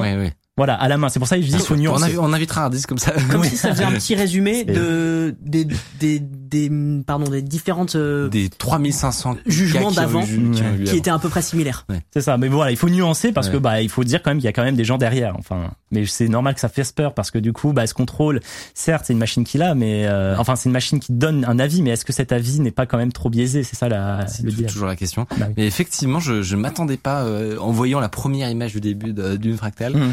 Euh, me que à là, aux, ça- aux décisions ça judiciaires. pouvait aller euh, à l'intelligence artificielle et à la compression. La Euh, compression. compression qui est pas forcément, euh, c'est pas intuitif pour tout le monde, mais en fait c'est c'est très important quoi. C'est Ouais. probablement d'ailleurs les en fait les algorithmes les plus importants du monde avec ceux de la- du chiffrement, mais mais en si on, on regarde juste l'importance de d'arriver à optimiser 1% de volume Du- sur du le web. web entier par exemple ou sur les vidéos de tout YouTube, Tout à fait. Déjà la qualité. eux en, en investissement, ils, seraient prêts à mettre mais Des milliards, je pense. Ouais, Bien sûr. pour avoir 1% de moins de, de, de place quoi. Bah, la qualité, on a bien vu de- des vidéos sur YouTube augmente euh, tout le temps. On, est- on passe 4K, 8K, Ouais. on aura 16K un jour. Enfin, on a toujours augmenté. Donc, il faut mettre en place davantage d'algorithmes de compression par ondelette aujourd'hui pour réussir à faire ça. Et les codecs YouTube, les nouveaux codecs YouTube, justement, se basent là-dessus. YouTube a payé des ingénieurs chez chez Google, justement, pour développer des nouveaux codecs euh, vidéo. Donc c'est le VP9 hein, euh, là, actuellement qui va être mis en place pour justement permettre d'avoir une meilleure compression d'image et euh, permettre d'avoir du 8K peut-être dans le futur euh, sur Tout en YouTube. optimisant la place sur ça. euh, les, euh, les disques durs de leur data center et ça. des échanges parce que tout le monde n'a pas forcément une fibre de malade. Euh, donc euh, donc ouais c'est c'est passionnant notamment euh, le, tout ce qui se passe en, en- sur ces histoires de codec par exemple Mm. vidéo en fait il y a plein de, de, de gros enjeux du coup c'est des- comme on disait c'est ça des trucs à milliards quoi Ah oui. donc entre les grosses entreprises Apple euh, H264 les consortiums les développeurs libres c'est euh, c'est passionnant il y a notamment AV1 en fait Ouais. qui, euh, oui. qui permettrait, si je, si je me souviens bien, d'avoir littéralement des, des fichiers divisés par deux en termes de, Ouais, de, enfin, de compression par rapport à H264. Mm. Mm. Euh, mais ouais, c'est, c'est, c'est passionnant de se dire que juste un 1% par-ci, et ben en fait, derrière, sur l'ensemble du web, c'est monumental. Et comme... une ligne de code par-ci ou par-là, bon, en vrai, c'est c'est plusieurs euh, centaines, milliers de lignes de code. Ça a un impact derrière. Ouais. Et je peux vous dire, là, j'ai regardé, enfin, de ce que j'ai vu derrière moi, hein, je, je prends des pincettes, je- mais j'ai vu que les Américains sont quand même très en avance là-dessus, euh, sur pas mal de points. Je sais qu'en Californie, à l'université, à une université en Californie, où il y a un chercheur qui travaille de, sur ce type de choses, euh, ouais, ils sont assez euh, au point. hein, voilà. Ah, ils sont calés. Ils sont On, calés. on- on est tombé tout à l'heure, on a regardé euh, si euh, ce qui se passait en fait dans le game du coup de la compression et tout, Ouais. et on est tombé sur un challenge à 500 000 euros où le but c'est de compresser un ça. fichier de 1 giga. Donc en gros ça s'appelle le Hutter Prize Hmm. et le challenge euh, d'ailleurs qui est toujours en cours. Et le, le site Si web vous voulez. qui est magnifique. magnifique. Est beau, hein. Le challenge est toujours en cours et euh, c'est c'est vraiment trop marrant. Et donc les euh, les gens qui ont participé ont réussi à pour l'instant à compresser ce fichier de 1 giga. Donc il y a un un dossier, enfin un, Hmm. un, un fichier de texte en fait. Euh, ils ont réussi à le compresser de 1 giga à attendez 100 Ouais. 115 mégas. Ouais. 1 giga à 115 mégas. Vous vous rendez compte? What? C'est carrément une division par euh, 10 quoi. Ouais. Ouais. Alors après, il faut voir ce qu'ils perdent en quantité d'informations. Ah ben, hein. Ah, justement. mais c'est du texte. Donc c'est du euh, sans perte. Parce que Oui. évidemment le, le les, les, algos de Mm. compression sont divisés entre ceux qui sont avec perte et sans perte. Une image, on, s'en fout de pas voir les détails. De la musique ou du son, on s'en fout de pas de perdre de, de- un peu d'informations. Bah avec du texte c'est interdit. Pareil avec un, un exécutable, par exemple vous téléchargez euh, euh, un, le Firefox, vous avez pas envie qu'il y, ait- des modifications au milieu du, au milieu du programme parce que ça va arrêter de marcher. Donc sur du format sans perte, ils arrivent à passer de 1 giga à 115 mégas. C'est C'est- incroyable. C'est fou. ouais. Pour le coup, euh, divisé par 10 presque. Et alors, en fait, le concept du, du, du challenge est vachement marrant, c'est que tous les 1%, à chaque fois que tu participes, donc tu en fait, uploades juste euh, le résultat, hein. tu dis, voilà, je vous, je vous file euh, un fichier, il fait euh, 50 mégas de moins. Et du coup, ils font le, le calcul. Si jamais tu arrives à faire 1% mieux que le précédent, tu gagnes 5000 balles. Voilà. Et 5000? ainsi de suite. Ouais. Et plus tu descends, Tu vas à la Ah, je sais ce qu'il va ça- faire C'est cette intéressant. hein. et voilà, et plus tu, plus tu grappilles Ah, des c'est- mégas et des mégas et des mégas. et C'est tu trop peux- marrant. Tu peux choper le- l'enveloppe totale. Et, et vous remarquez d'ailleurs que Ouais, Euh, c'est la même personne qui a, qui a les 5 ou 6 derniers Ah, mais c'est méga dur. Parce que il y a 2006, 2007, Ouais. 2009, 2017, il a mis 8 ans entre les deux tentatives. Ouais, Ah ouais, non. Pour optimiser le Euh, truc, à la je- fin, ça devient. euh, Ouais, ouais, je vais, je vais pas faire ça cette nuit. En, renta- en rentabilité, je suis pas certain. Je crois que sur Kaggle, on peut gagner plus facilement quand même, je pense. Et Kaggle- ce qui est marrant de voir, c'est les restrictions. C'est-à-dire que là, on, on peut voir donc le facteur de compression, donc Ouais. quel est le ratio. Ouais. Euh, on peut voir aussi combien de RAM il avait il Ah, ça, est nécessaire pour faire la compression. Mm. Donc tu vois qu'on est bon, on est sur du 800 mégas, ce qui est énorme Mm. honnêtement déjà. Et là, on arrive sur les sur les derniers records. Il faut 10 gigas. de RAM. Ah oui. Juste pour faire ta. C'est pas pratique, hein. Pour compresser, hein. Juste pour compresser, il faut 10 gigas et 50 heures. Mais un malade. Voilà. Il a laissé tourner son PC pendant 50 heures C'est ça. Non, non, c'est pour, pas. pour gagner 900 MO. ça n'a aucun sens. C'est vraiment. L'objectif n'est pas de, de que ce soit sur tous vos ordi. Euh, c'est c'est juste pour euh, pour le fun. C'est trop marrant. C'est j'ai j'ai kiffé, j'ai kiffé le concept. Mais c'est des choses pratiques, en tout cas, dans, on se rend pas compte, mais quand on travaille dans des boîtes où il y en a besoin, en cybersécurité, même des fois, on a besoin d'optimiser simplement le stockage, d'optimiser le placement des, des choses, bah, ces algorithmes sont essentiels, en fait. Et c'est hyper intéressant de voir que c'est pas du tout linéaire. C'est-à-dire que Mm. si tu veux diviser par euh, euh, diviser par deux la, la taille d'un fichier en compression, Euh, t'as pas juste besoin de deux fois plus de temps de calcul. Oui, tout à fait. c'est Ouais, ça prend pas plus. du tout comme ça. C'est 50, voilà. Euh, du coup, euh, du coup, si vous voulez participer, euh, n'hésitez pas. Trop stylé. Je pense que le, le, le mec est un gros crack, par Oui. contre. Je, si je, J'espère je que vous pense avez ne pas m'avancer. Ça doit être un bourrin quand même, priori. hein, parce que euh, 50 heures, il y aura euh, 8 ans de travail. Ouais, ça doit être un bourrin. Ouais, ouais. Trop stylé. Ok. Trop intéressant. Moi, je, je retiens que les, les fougères euh, jugent des gens. J'ai fait ce, mon cerveau a fait ce raccourci, tu vois. Oh, les fougères je suis pas des gens. sûr que niveau vulgarisation de maths, je suis pas sûr que Ouais. ça Bah, heureusement Guillaume était là, quoi. Non, mais euh, justement sur la, la vidéo fractale, ce qui est intéressant, c'est qu'on voit plein d'applications, euh, justement, que ça soit en informatique, en chimie, enfin en physique, en chimie. Et euh, l'intérêt, c'est de voir qu'en fait, cette zone des mathématiques est pluridisciplinaire. Elle va, ça, elle va avoir des implications en informatique, en chimie, en physique, en, en, euh, en économie. Voilà, là juste avant j'étais en réunion avec euh, justement un chercheur à Assas, hein, euh, donc un éco qui, qui travaille avec médiamétrie en économie, en économie plutôt, et euh, justement on développe des choses ensemble. C'est ça qui est intéressant. Tu disais quand il y a, y a, on dit beaucoup que le futur de l'informatique, ça pourrait être le quantique, etc. Et Mm. ben en fait, c'est pas, c'est pas impossible qu'il y ait, que ce soit tellement important en fait euh, cette partie de la recherche qu'on pourrait dire que le, il y a Les beaucoup de choses ou fractales. Ou le fractal. Bah, en fait, c'est qu'on a beaucoup réfléchi avec Fourier en termes de fréquence. Ouais. C'est-à-dire regarder à, à quelle fréquence euh, les choses étaient décomposées. hein. Quand on prenait une note, une note, ça sonnait à une certaine fréquence. Ouais. Une fréquence. Et quand on prenait une musique, bah, c'est un ensemble de fréquences. Un bruit, c'est un ensemble de, c'est une composition de fréquences, etc. On n'a jamais réfléchi euh, avant pas mal d'années à regarder ce qui se passe à différentes échelles, hein, c'est-à-dire à multi-résolution, à multi-échelles. Qu'est-ce qui se passe? À différentes résolutions et là quand on commence à ouvrir des à ouvrir la recherche là-dedans on découvre plein de choses et c'est vrai que le futur justement Et fractal. le futur est peut-être est phrase. fractal. C'est j'aime bien cette phrase, moi. Ouais. Ça, ça ouvre les possibilités. Et il y a tout un champ mathématique qui s'ouvre là. hein. Vraiment, il y a Trop plein de stylé. problèmes ouverts. Bah écoute, on va suivre ça de près. Je me permets de lire un message du chat qui m'a fait beaucoup rire. Non à la fougérisation de la société. Mal. c'est très très bon. Mais euh, voilà, ce qui est intéressant, c'est que beaucoup de jeunes qui regardent l'émission, voilà, ils ont peur des maths, ils ont cette appréhension, c'est horrible, c'est compliqué. Mais c'est vrai, euh, j'étais à l'école, j'étais pas dans la dernière vidéo euh, que- qui est sortie justement, c'est ce que j'explique, c'est que j'ai j'ai pas été un génie des maths. Hein. Ouais. Les maths, c'est pas inné. Euh, quand j'étais en T'es pas terminale- premier de la classe euh, au lycée. Oh, pas du tout. Non, mais intéressant, c'est intéressant. Pas du tout. Pas du tout. Et même pas qu'au lycée. Non, j'ai dû bosser, j'ai dû bosser, bosser, bosser. Et, euh, et en fait, c'est, c'est de l'effort, c'est du travail.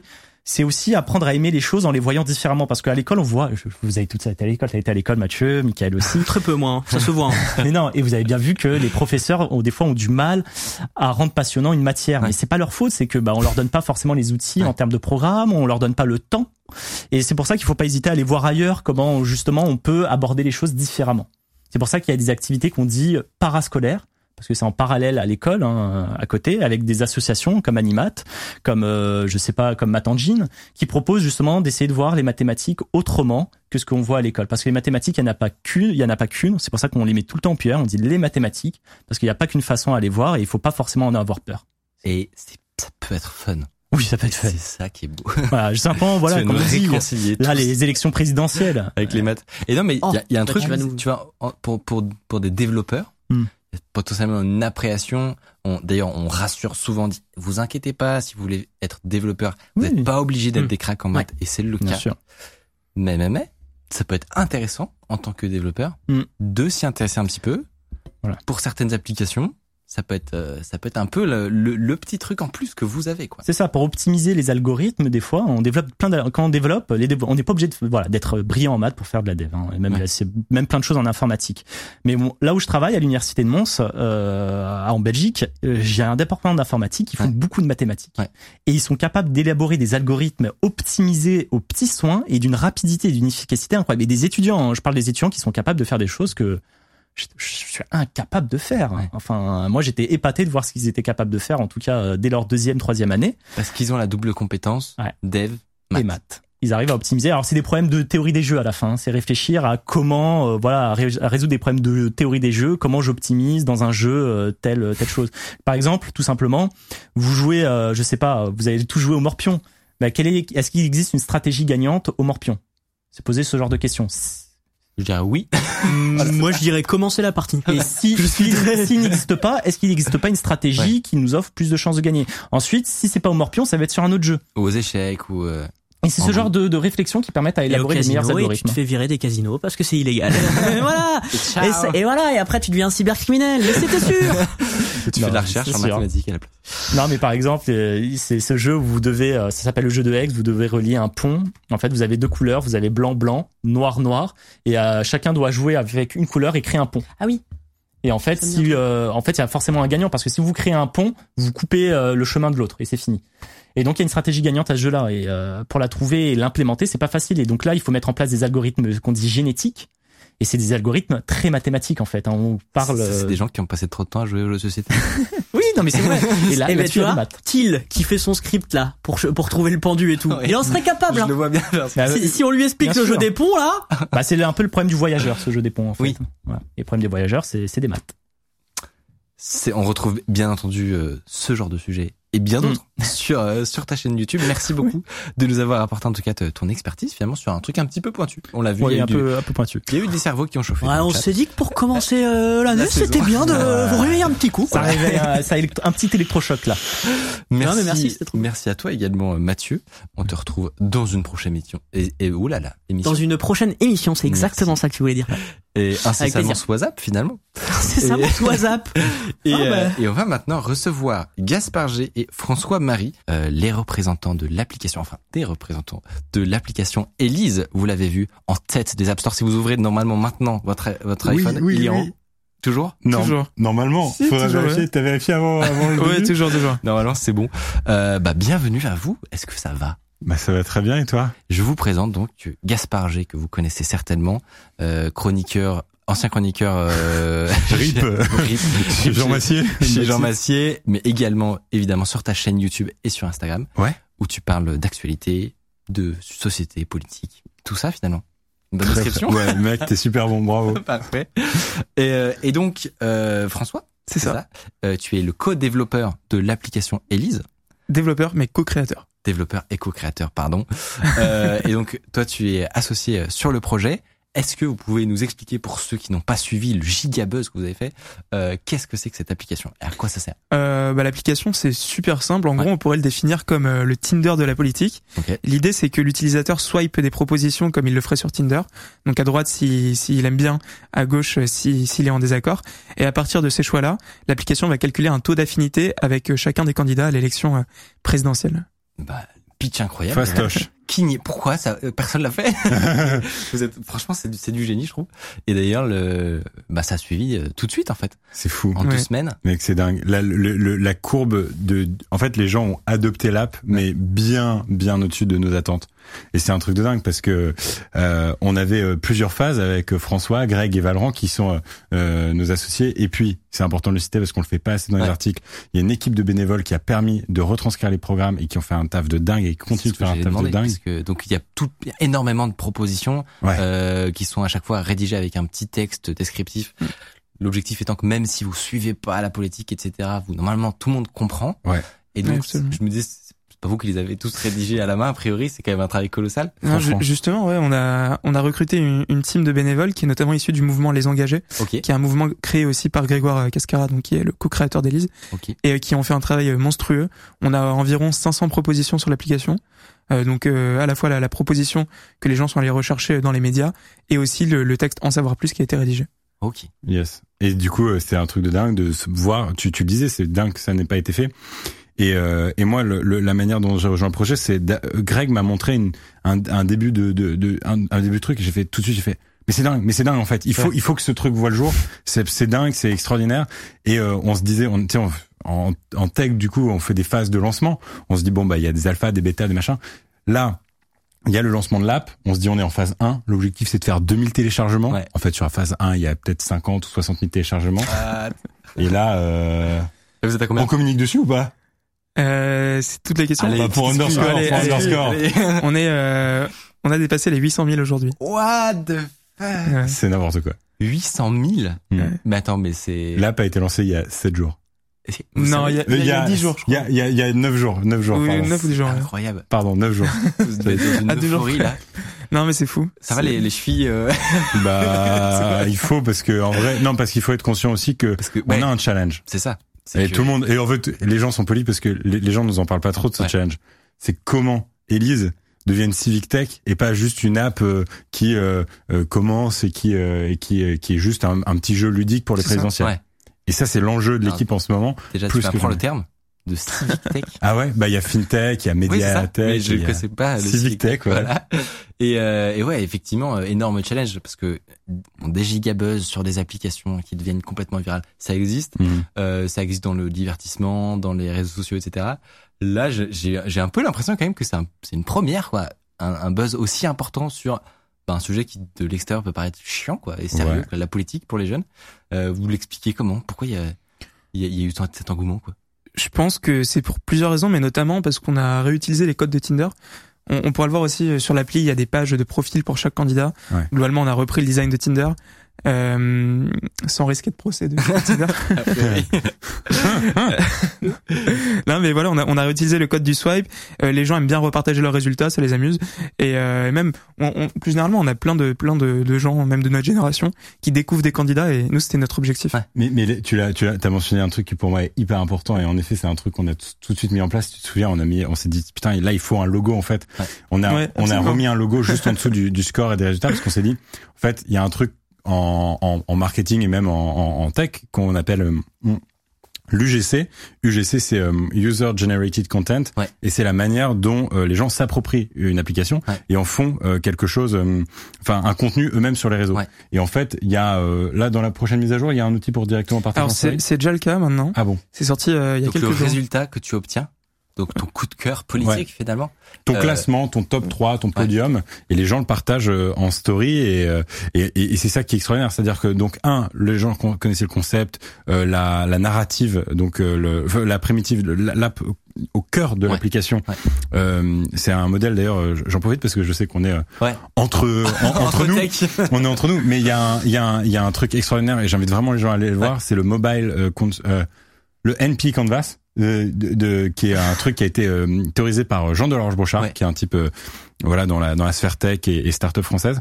Et c'est euh, narrative primitive enablers et c'est pour les mobile consumer app. J- J'utilise beaucoup mais d'anglicisme, mais, c'est- des, des, des, des utilisations mobiles euh, euh, sur téléphone. Et c'est euh, pourquoi les gens utilisent ton app, euh, quelle est la fonction principale et Une quelles sont les fonctions euh, clé. à côté. que dont on se souvient énormément et, euh, et, et c'est vrai que quand tu fais le, le quand tu déclines sur tous les plus gros succès sur mobile Ouais. effectivement tu te rends compte que ça coche ça coche ces cases là et bah vous faites euh, vous faites pas exception euh, franchement le moi, je vais dire un truc c'est que comme tu le disais on- la partie tech nous intéresse encore plus euh, le, le, le résultat enfin le- d'un point de vue de de l'UI de l'UX etc de l'expérience utilisateur c'est c'est super réussi hein. Merci. vous êtes combien euh, à, à développer ça? Tout seul. t'es tout seul? Ouais, je suis tout seul. Solo. Franchement. Et donc, toi, t'es développeur euh, iOS?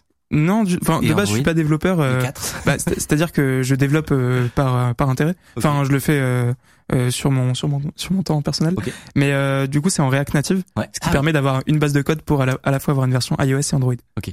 et, et juste tout seul, t'as mis au point le, le truc. C'est ça. C'est quoi Est-ce que t'as eu des challenges techniques euh, On pourrait se dire c'est c'est Tinder, tu vois, c'est pas rien ouais. comme comme concept. Donc euh, le trans le transposer sur autre chose. Ouais, totalement. tu Mais dois avoir des problèmes. dé- quoi. déjà, le, le premier point, ça a été le swipe. Oh, bah ouais. Euh, au départ, j'ai essayé de le faire euh, tout seul. Je me suis dit bon. On va mettre quelques animations. Ouais. Euh, et puis j'ai vu qu'il y avait une librairie React Native qui de proposait déjà un, un système de swipe. Donc je me, je l'ai utilisé en partie euh, en refaisant toute la carte, euh, toutes les cartes, etc. Et déjà ça a permis d'économiser un certain temps. Et il y a aussi euh, toute la partie résultat pour que tout se mette à jour tout seul. Et il y a dans le back-end aussi euh, énormément de choses à gérer. Donc euh, c'était un vrai défi quand même. La vache. Et du coup, là, typiquement, tu parles de, donc du backend, donc la gestion de, des serveurs, etc., etc. Euh, bon, on sait tous que quand tu quand tu crées en général euh, ta première appli, ton premier site ou qui commence à prendre un petit peu d'ampleur et tout, euh, il y a forcément des, des petites gouttes de sueur sur la gestion des serveurs parce que bah, le volume fait que tu commences à avoir des problèmes. Là, vous avez dû genre en 7 jours, comme tu disais, 10 jours, euh, passer de et on lance une petite appli euh, débat à on a 800 000 Et bah, téléchargements. franchement, ça s'est passé comment? ça va, non? Franchement, les serveurs tiennent bien. Bah, de toute façon, on utilise AWS, Ouais. Évidemment avec des serveurs en Europe, parce que le RGPD le. Ouais. mais euh, mais ouais. euh, après, forcément, ça a un coût. Mais typiquement, il me semble qu'on a en, en gros 70 millions de swipes qui ont été effectués sur l'appli. Donc c'est euh, énorme. Non, Tranquille. Au calme. Et, euh, et ouais, du coup, euh, complètement AWS, euh, on, on peut une estimation de combien ça coûte ce genre de truc? Alors, euh, pour l'instant, les esti- parce que AWS me propose des estimations sur Ouais. le mois à partir de et vu qu'on l'a lancé au début du mois, Est-ce qu'on va les fonds pour payer ça? Euh, vache. pour l'instant, ça, on est autour de 1500 euros par mois. Ok. Donc, euh, enfin dollars US. Ça Mais encore. Donc téléchargez l'appli, mais pas trop quand même. Ouais, ouais, on a ouvert un Tipeee si vous voulez. Euh, non, pas Tipeee, surtout Alors c'est pas. c'est l'estimation, je précise. hein. Pardon. C'est l'estimation pour le mois entier. Euh, putain, si le nombre d'utilisateurs n'augmente pas. C'est très très stylé. Et toi, t'avais c'est ton premier projet donc de de, de création un peu d'appli euh, de site? Application, euh, ouais. Euh, après, j'ai j'ai quand même développé euh, beaucoup, euh, encore une fois, sur mon temps personnel Ouais. au collège, au lycée, Ouais. euh, pour des petits projets perso. Mais comme toi, j'imagine, c'est m'amusait à faire du PHP voilà, avec MySQL, Ouais. euh, avec les cours Open Classroom. Donc, euh, j'ai fait j'ai- j'ai fait beaucoup de trucs perso. Mais le premier truc vraiment public, ouais. C'est fou. Est-ce que en fait, je- pense que c'est impossible de se rendre compte quand même. Mais parce que tu vois, dans l'équipe, on est du coup au total là, on est quatre associés et il y a euh, Greg euh, Cascara euh, qui a 22 ans, qui a écrit des bouquins et tout, cette espèce de, de, de rat de bibliothèque, il est extraordinaire. c'est- Et il y a Valran qui est donc euh, le type euh, qui a Ouais. un média qui s'appelle Le Crayon, Ouais. ma pomme aussi. Et en fait, on est tous les trois déjà. On ne dort plus depuis cinq jours parce que c'est pas notre, et c'est pas du tout notre projet- premier projet entrepreneurial. Ouais. François, c'est son premier truc, premier bébé, et le truc explose. Et euh, j'aimerais bien être dans ta tête. honnêtement. je te dis ça en live, mais vraiment. non, mais c'est trop trop stylé. Alors du coup, tu, tu en parlais de un petit peu la suite et tout. Maintenant, vous avez euh, ça entre les mains. Bon, il s'agit pas de d'avoir une pression euh, monumentale. euh, c'est déjà hyper stylé, mais quand même, il y y a un potentiel. C'est quoi, c'est quoi ce que vous envisagez quoi pour après? Bah, il y a objectivement déjà, euh, si on prend l'usage premier, qui est euh, intéressé, euh, on n'a peut-être pas rappelé la mission, mais la, la mission de base, et c'est important parce que des fois il y a des journalistes qui qui qui nous disent ah mais vous voulez dire aux gens pour qui voter, embrigader, etc. La paix à partisane, neutre. Il n'y a pas un candidat plus que l'autre qui est mis en avant. C'est important de le rappeler, de le marteler parce que ça fait Bon, en partie. tout cas, de- j'imagine que vous faites tout le maximum pour que ce soit le cas, parce que Oui, on sait la neutralité voilà. parfaite à 100%. c'est comme la Exactement. On est conscient de nos biais, tu as raison. Et mais mais on, on, on a envie en tout cas d'être objectif, euh, même au sein de l'équipe, on n'est pas du tout euh, du même bord politique Ouais. et c'est ça qui est, qui est chouette aussi. Par contre, on est des pro démocratie à mort et on a envie d'emmener euh, les jeunes, des jeunes qu'on a longtemps dépeints comme euh, abstentionnistes. Ça y est, c'est sûr, les jeunes voteront pas pour les prochaines présidentielles. Ouais. On avait envie de construire du coup un outil et de leur proposer cet outil-là euh, pour pouvoir s'intéresser, découvrir les programmes. Et tu vois, j'en faisais une story euh, récemment, mais c'est vraiment improbable de se dire que des programmes politiques que normalement tu fous à la poubelle, là on a réussi à le mettre dans le top 1 de l'App Store et du Google Play Store en le passant devant euh, des outils qui sont utilisés par les jeunes tous les jours, Les Snap, GAFAM. Insta, les GAFAM, enfin tous, enfin bah ou, ouais, et même tous anti-Covid, même tous Ça, ça, c'est anti-Covid. le Graal vraiment. Ça c'est un peu le Graal. On se, on se demandait si, on- si c'était possible de dépasser tous anti-Covid parce qu'on l'a tous par définition sur Bah notre tel. Non, Et- pas moi, moi j'ai une photo. Je sais pas pourquoi. Ah ouais. Au début, j'ai pris la photo. Je me disais, bon, ben, Bah, maintenant je l'ai. euh, Ah ouais, pas mal. Ouais bah. Non, non, mais c'était pas, c'était pas vraiment une, une décision euh, j'avais une photo.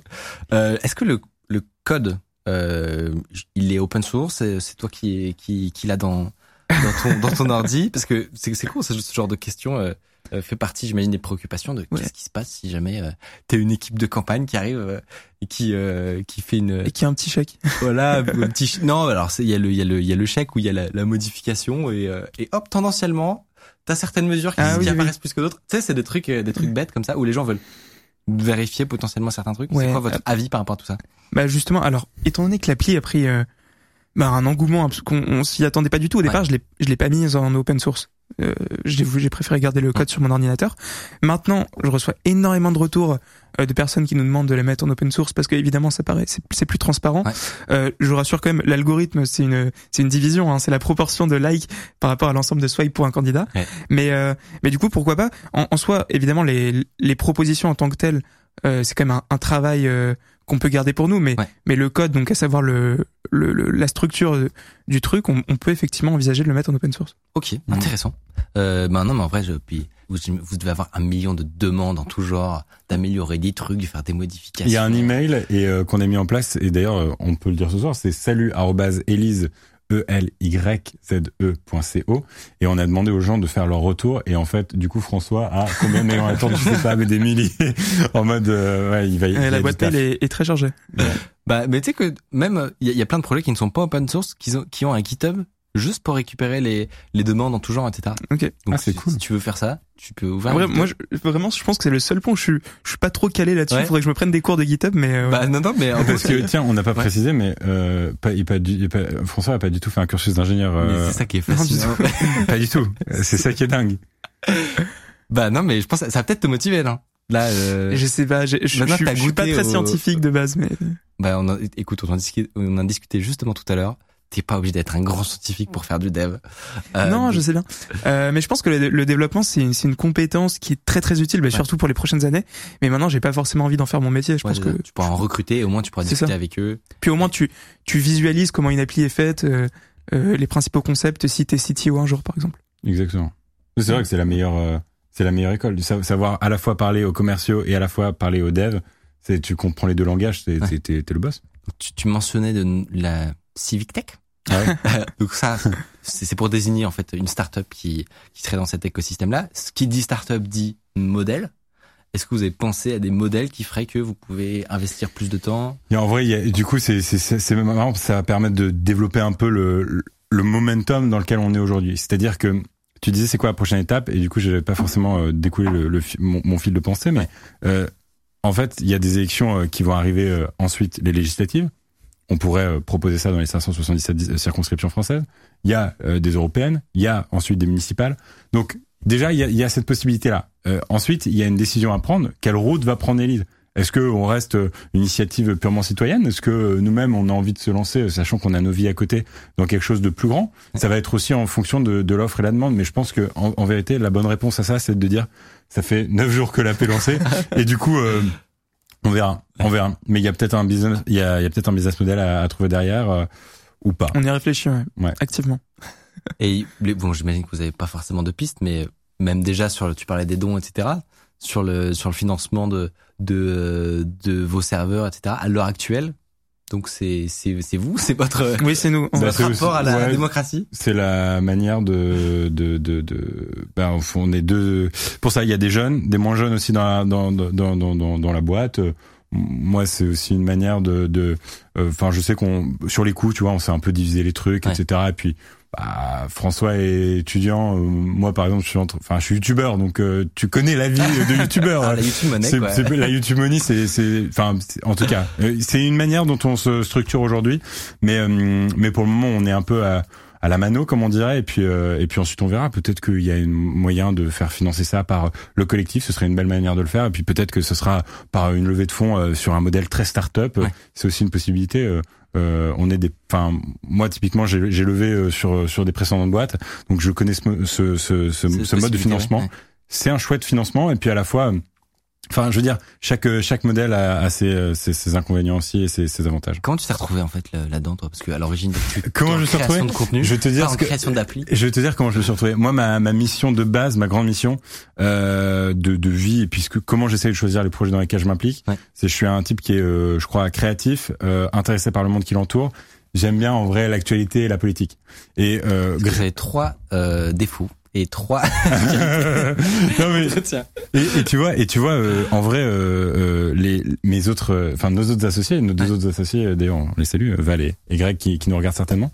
Euh, Greg était un peu on se ressemblait tous un peu c'est-à-dire qu'on était tous euh, euh, enfin désolé je vais te outer euh, du coup sur le côté euh, sur le côté mais euh, euh, tu as dit euh, sur TF1 dans une émission de Jean-Luc Reichmann que tu voulais être maire de Paris C'est vrai, c'est vrai. Ra- Rappelons-le. Non, mais alors, parce qu'il y a, il y a un passé sombre, etc. On laissera les, les internautes aller, aller voir ça. les. Mais, euh, mais on est tous, on était tous, on était tous dans cette direction-là. On est des passionnés par la politique, par euh, les initiatives, etc.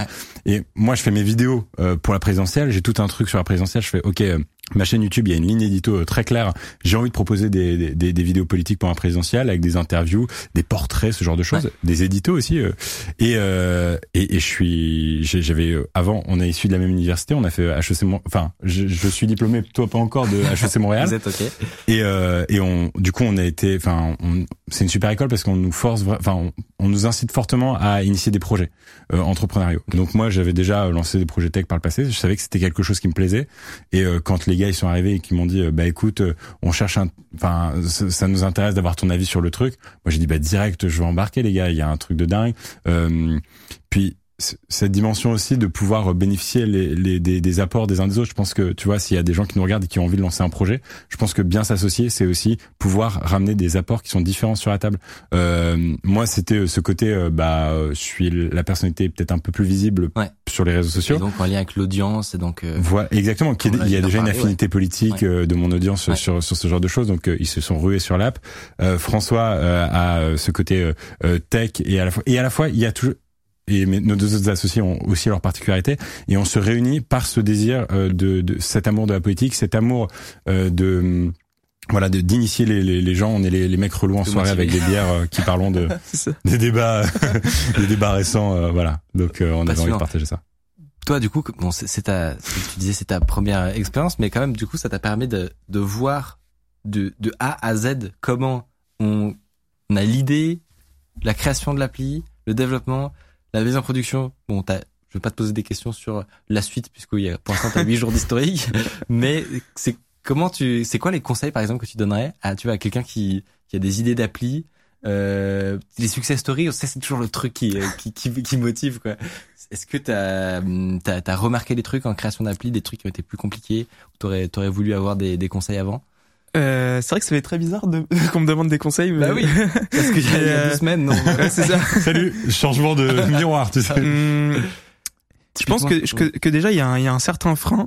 Beaucoup de personnes se disent de toute façon je sais pas développer, je vais faire appel à quelqu'un d'autre. Ouais. Euh, je pense qu'il y a un premier point. Développer c'est pas très dur. Ça fait peur parce que c'est du code, c'est de l'informatique, euh, c'est des écrans noirs. Enfin voilà.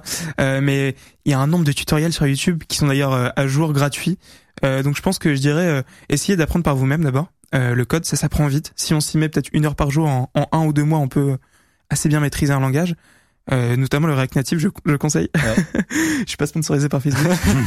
Une technologie pas mal Facebook, mais mais, mais qui est qui est ultra utilisée partout, notamment Ah, mais- pour la qualité dont tu Et notamment par Facebook. notamment évidemment Euh, par, Facebook et euh, pour la qualité dont tu parlais, à savoir que tu n'as qu'un seul code à produire pour l'ensemble des plateformes mobiles. Euh, Ouais, maintenant, c'est plus qu'Android et iOS en fait, mais mais euh, mais donc c'est évidemment une qualité qui est de plus en plus recherchée par les entreprises pour euh, gagner du temps en fait. Mm. et et pas avoir ce truc incessant où où t'as l'appli iOS qui est mis à jour et puis six mois plus tard t'as tout le monde chez Android qui mode, Eh les gars respectez-nous un peu. Donc c'est la fin de ça grâce à React Native normalement. Maintenant Et- c'est l'inverse puisque les processus de validation sont beaucoup plus rapides sur le Play Store. Et du coup maintenant Ah, normalement c'est les gens sur iOS On, qui- on a eu qui l'expérience parce qu'en Ouais. en fait au départ, bon, c'est petite anecdote, Ouais. on voulait lancer l'appli euh, fin fin décembre avant Noël histoire que les gens puissent en parler à Noël. Euh, sauf qu'Apple a mis euh, 15 jours à nous répondre J'ai l'impression Pour- pour nous refuser. c'est- je l'ai entendu 50 fois. pour pour, pour nous refuser euh, pour nous refuser notre première version. Donc on a resoumis euh, euh, une nouvelle version le, le soir. Ils nous ont accepté en 4 heures. Donc euh, on voit que c'est très aléatoire. Bon. Par contre Google effectivement en quelques jours c'était fait. Donc euh, Et du coup, ça, c'est, par exemple, c'était dur, euh, mettre, mettre un- une appli aujourd'hui sur un non. store, euh, compliqué. Alors effectivement, il y a, y a tout un tas de, de processus euh, euh, formels, type, euh, conditions générales. conditions générales, politique de confidentiali- con- confidentialité, Ouais. etc. Sur le Play Store beaucoup moins. Euh, je pense que Google regarde bien moins, Ouais. mais Apple ils sont très rigolos sur pas mal de trucs. Ouais. Et du coup, après, bah, tu le publies, t'attends qu'il, euh, qu'il valide, et puis, en fait, t'as, t'as ton appli en ligne, quoi. C'est- ça coûte- Et, et tu ça- peux être premier du, de, de l'App Store. J'aime bien les tutos.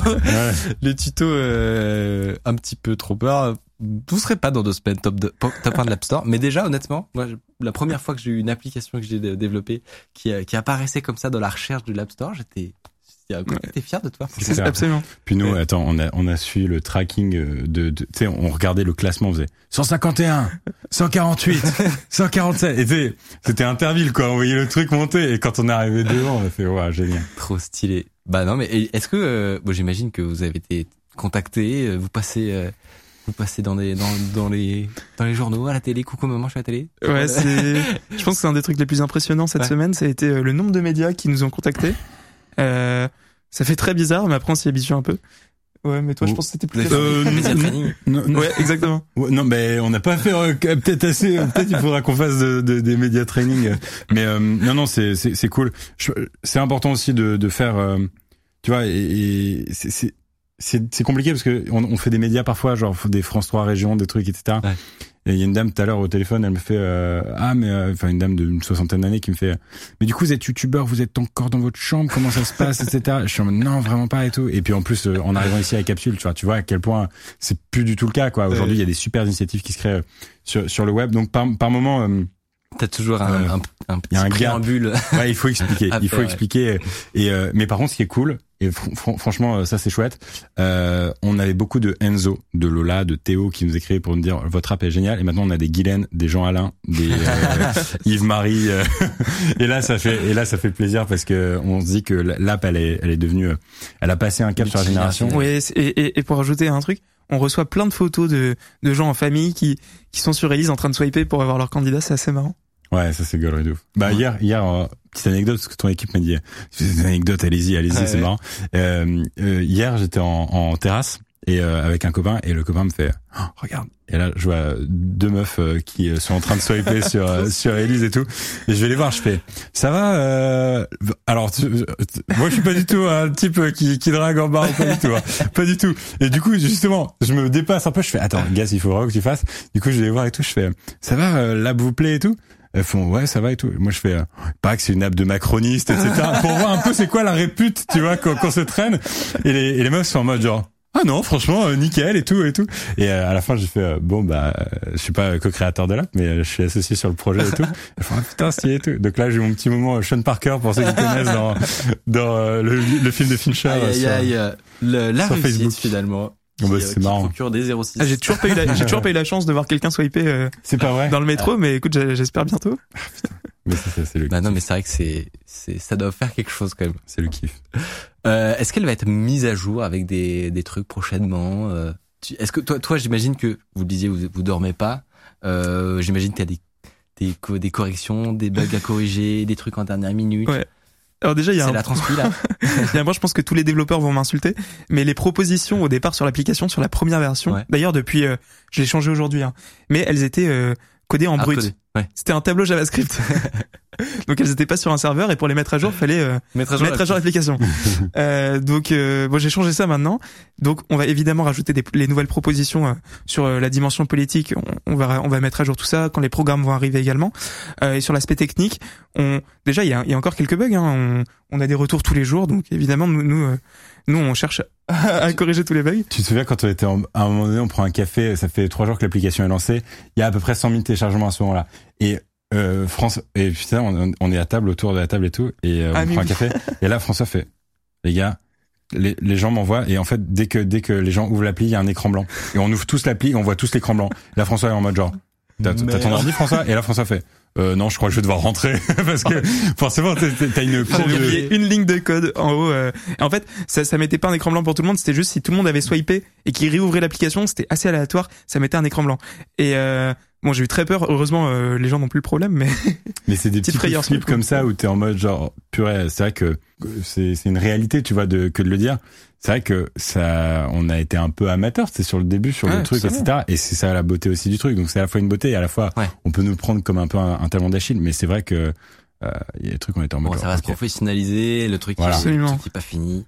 Euh, on va suivre ça sur toute la durée de vie. Si vous avez des remontées de bugs à faire, n'hésitez pas à le faire. salut à Elise Panko. Salut Ouais, ça. Mais vra- vraiment, et vous devriez faire un guide, un, enfin, t'es Ouais. pas obligé, en fait, d'a- d'avoir toute la, la connaissance de comment on utilise l'outil Git, mais juste, tu crées une page euh, GitHub, euh, et puis tu gères, tu gères tes, euh, tes issues, quoi, tes, tes, tes erreurs dessus, tu peux les résolver, les mettre en euh, amélioration, en bug, tu vas kiffer. Ouais, bah, quand, quand j'aurai euh, une minute dans dans, dans ce monde de fou. Merci énormément, en tout cas, de- d'être venu nous avoir présenté tout ça. Merci, Merci à toi. c'était trop cool. Ouais, très, très cool. l'occasion de, se, de se rencontrer aussi. Ouais, c'est vrai. Ça fait longtemps qu'on qu'on se dit qu'on qu'on doit se voir. Qu'on se regarde de loin. C'était dans ma checklist, euh, passer sur underscore. Ah, bah, voilà. mais non, mais pour le coup, Dans, si- dans- dans la checklist de tout bon Ouais, dev. tout bon dev. Ah bah ça c'est ça c'est toi de ton le moment où où, où t'es content c'est quand tu vois ton appli utiliser euh, ouais. dans un bar. Moi c'est si c'est sur une checklist de dev. Ah. De venir ici, ça fait très plaisir. Euh, voilà, n'oubliez pas de euh, follow cette chaîne Twitch, ça nous aide énormément, vraiment énormément. Merci donc euh, à mes invités Gaspard et François et Guillaume Merci à toi. euh, et Mathieu. Allez checker ce que tout le monde fait. On peut vous suivre euh, sur Instagram. Tu fais du, du live Twitch ou pas? Euh, je- bah j'avais backseat du coup mais euh, c'est c'est fini. Gaspard G euh, sur Insta, euh, sur YouTube, mais surtout et c'est surtout ça, télécharger Elise si ce n'est Eh pas oui, fait. évidemment. Évidemment. Disponible gratuitement App Store, Play Store. Let's La go. promo est passée. Bah non, On suit le chèque après. hein. c'est l'objectif. Euh, merci euh, à vous de nous avoir suivis. Euh, et puis, euh, on se retrouve la semaine prochaine. Toujours à 19h. N'oubliez pas pour ceux qui sont arrivés en cours de route, on a fait un petit changement tactique euh, d'horaire finalement Ah. par rapport à la au réagencement de des talk shows sur Un euh, certain Hugo est Bah arrivé. oui, Je sais pas. On sait pas pourquoi. Non, je ne sais pas. Je vois pas ce que Un mash-up cette histoire. Voilà, un vrai, Un vrai mash-up. Euh, passez une excellente soirée et, euh, et à la semaine prochaine. Salut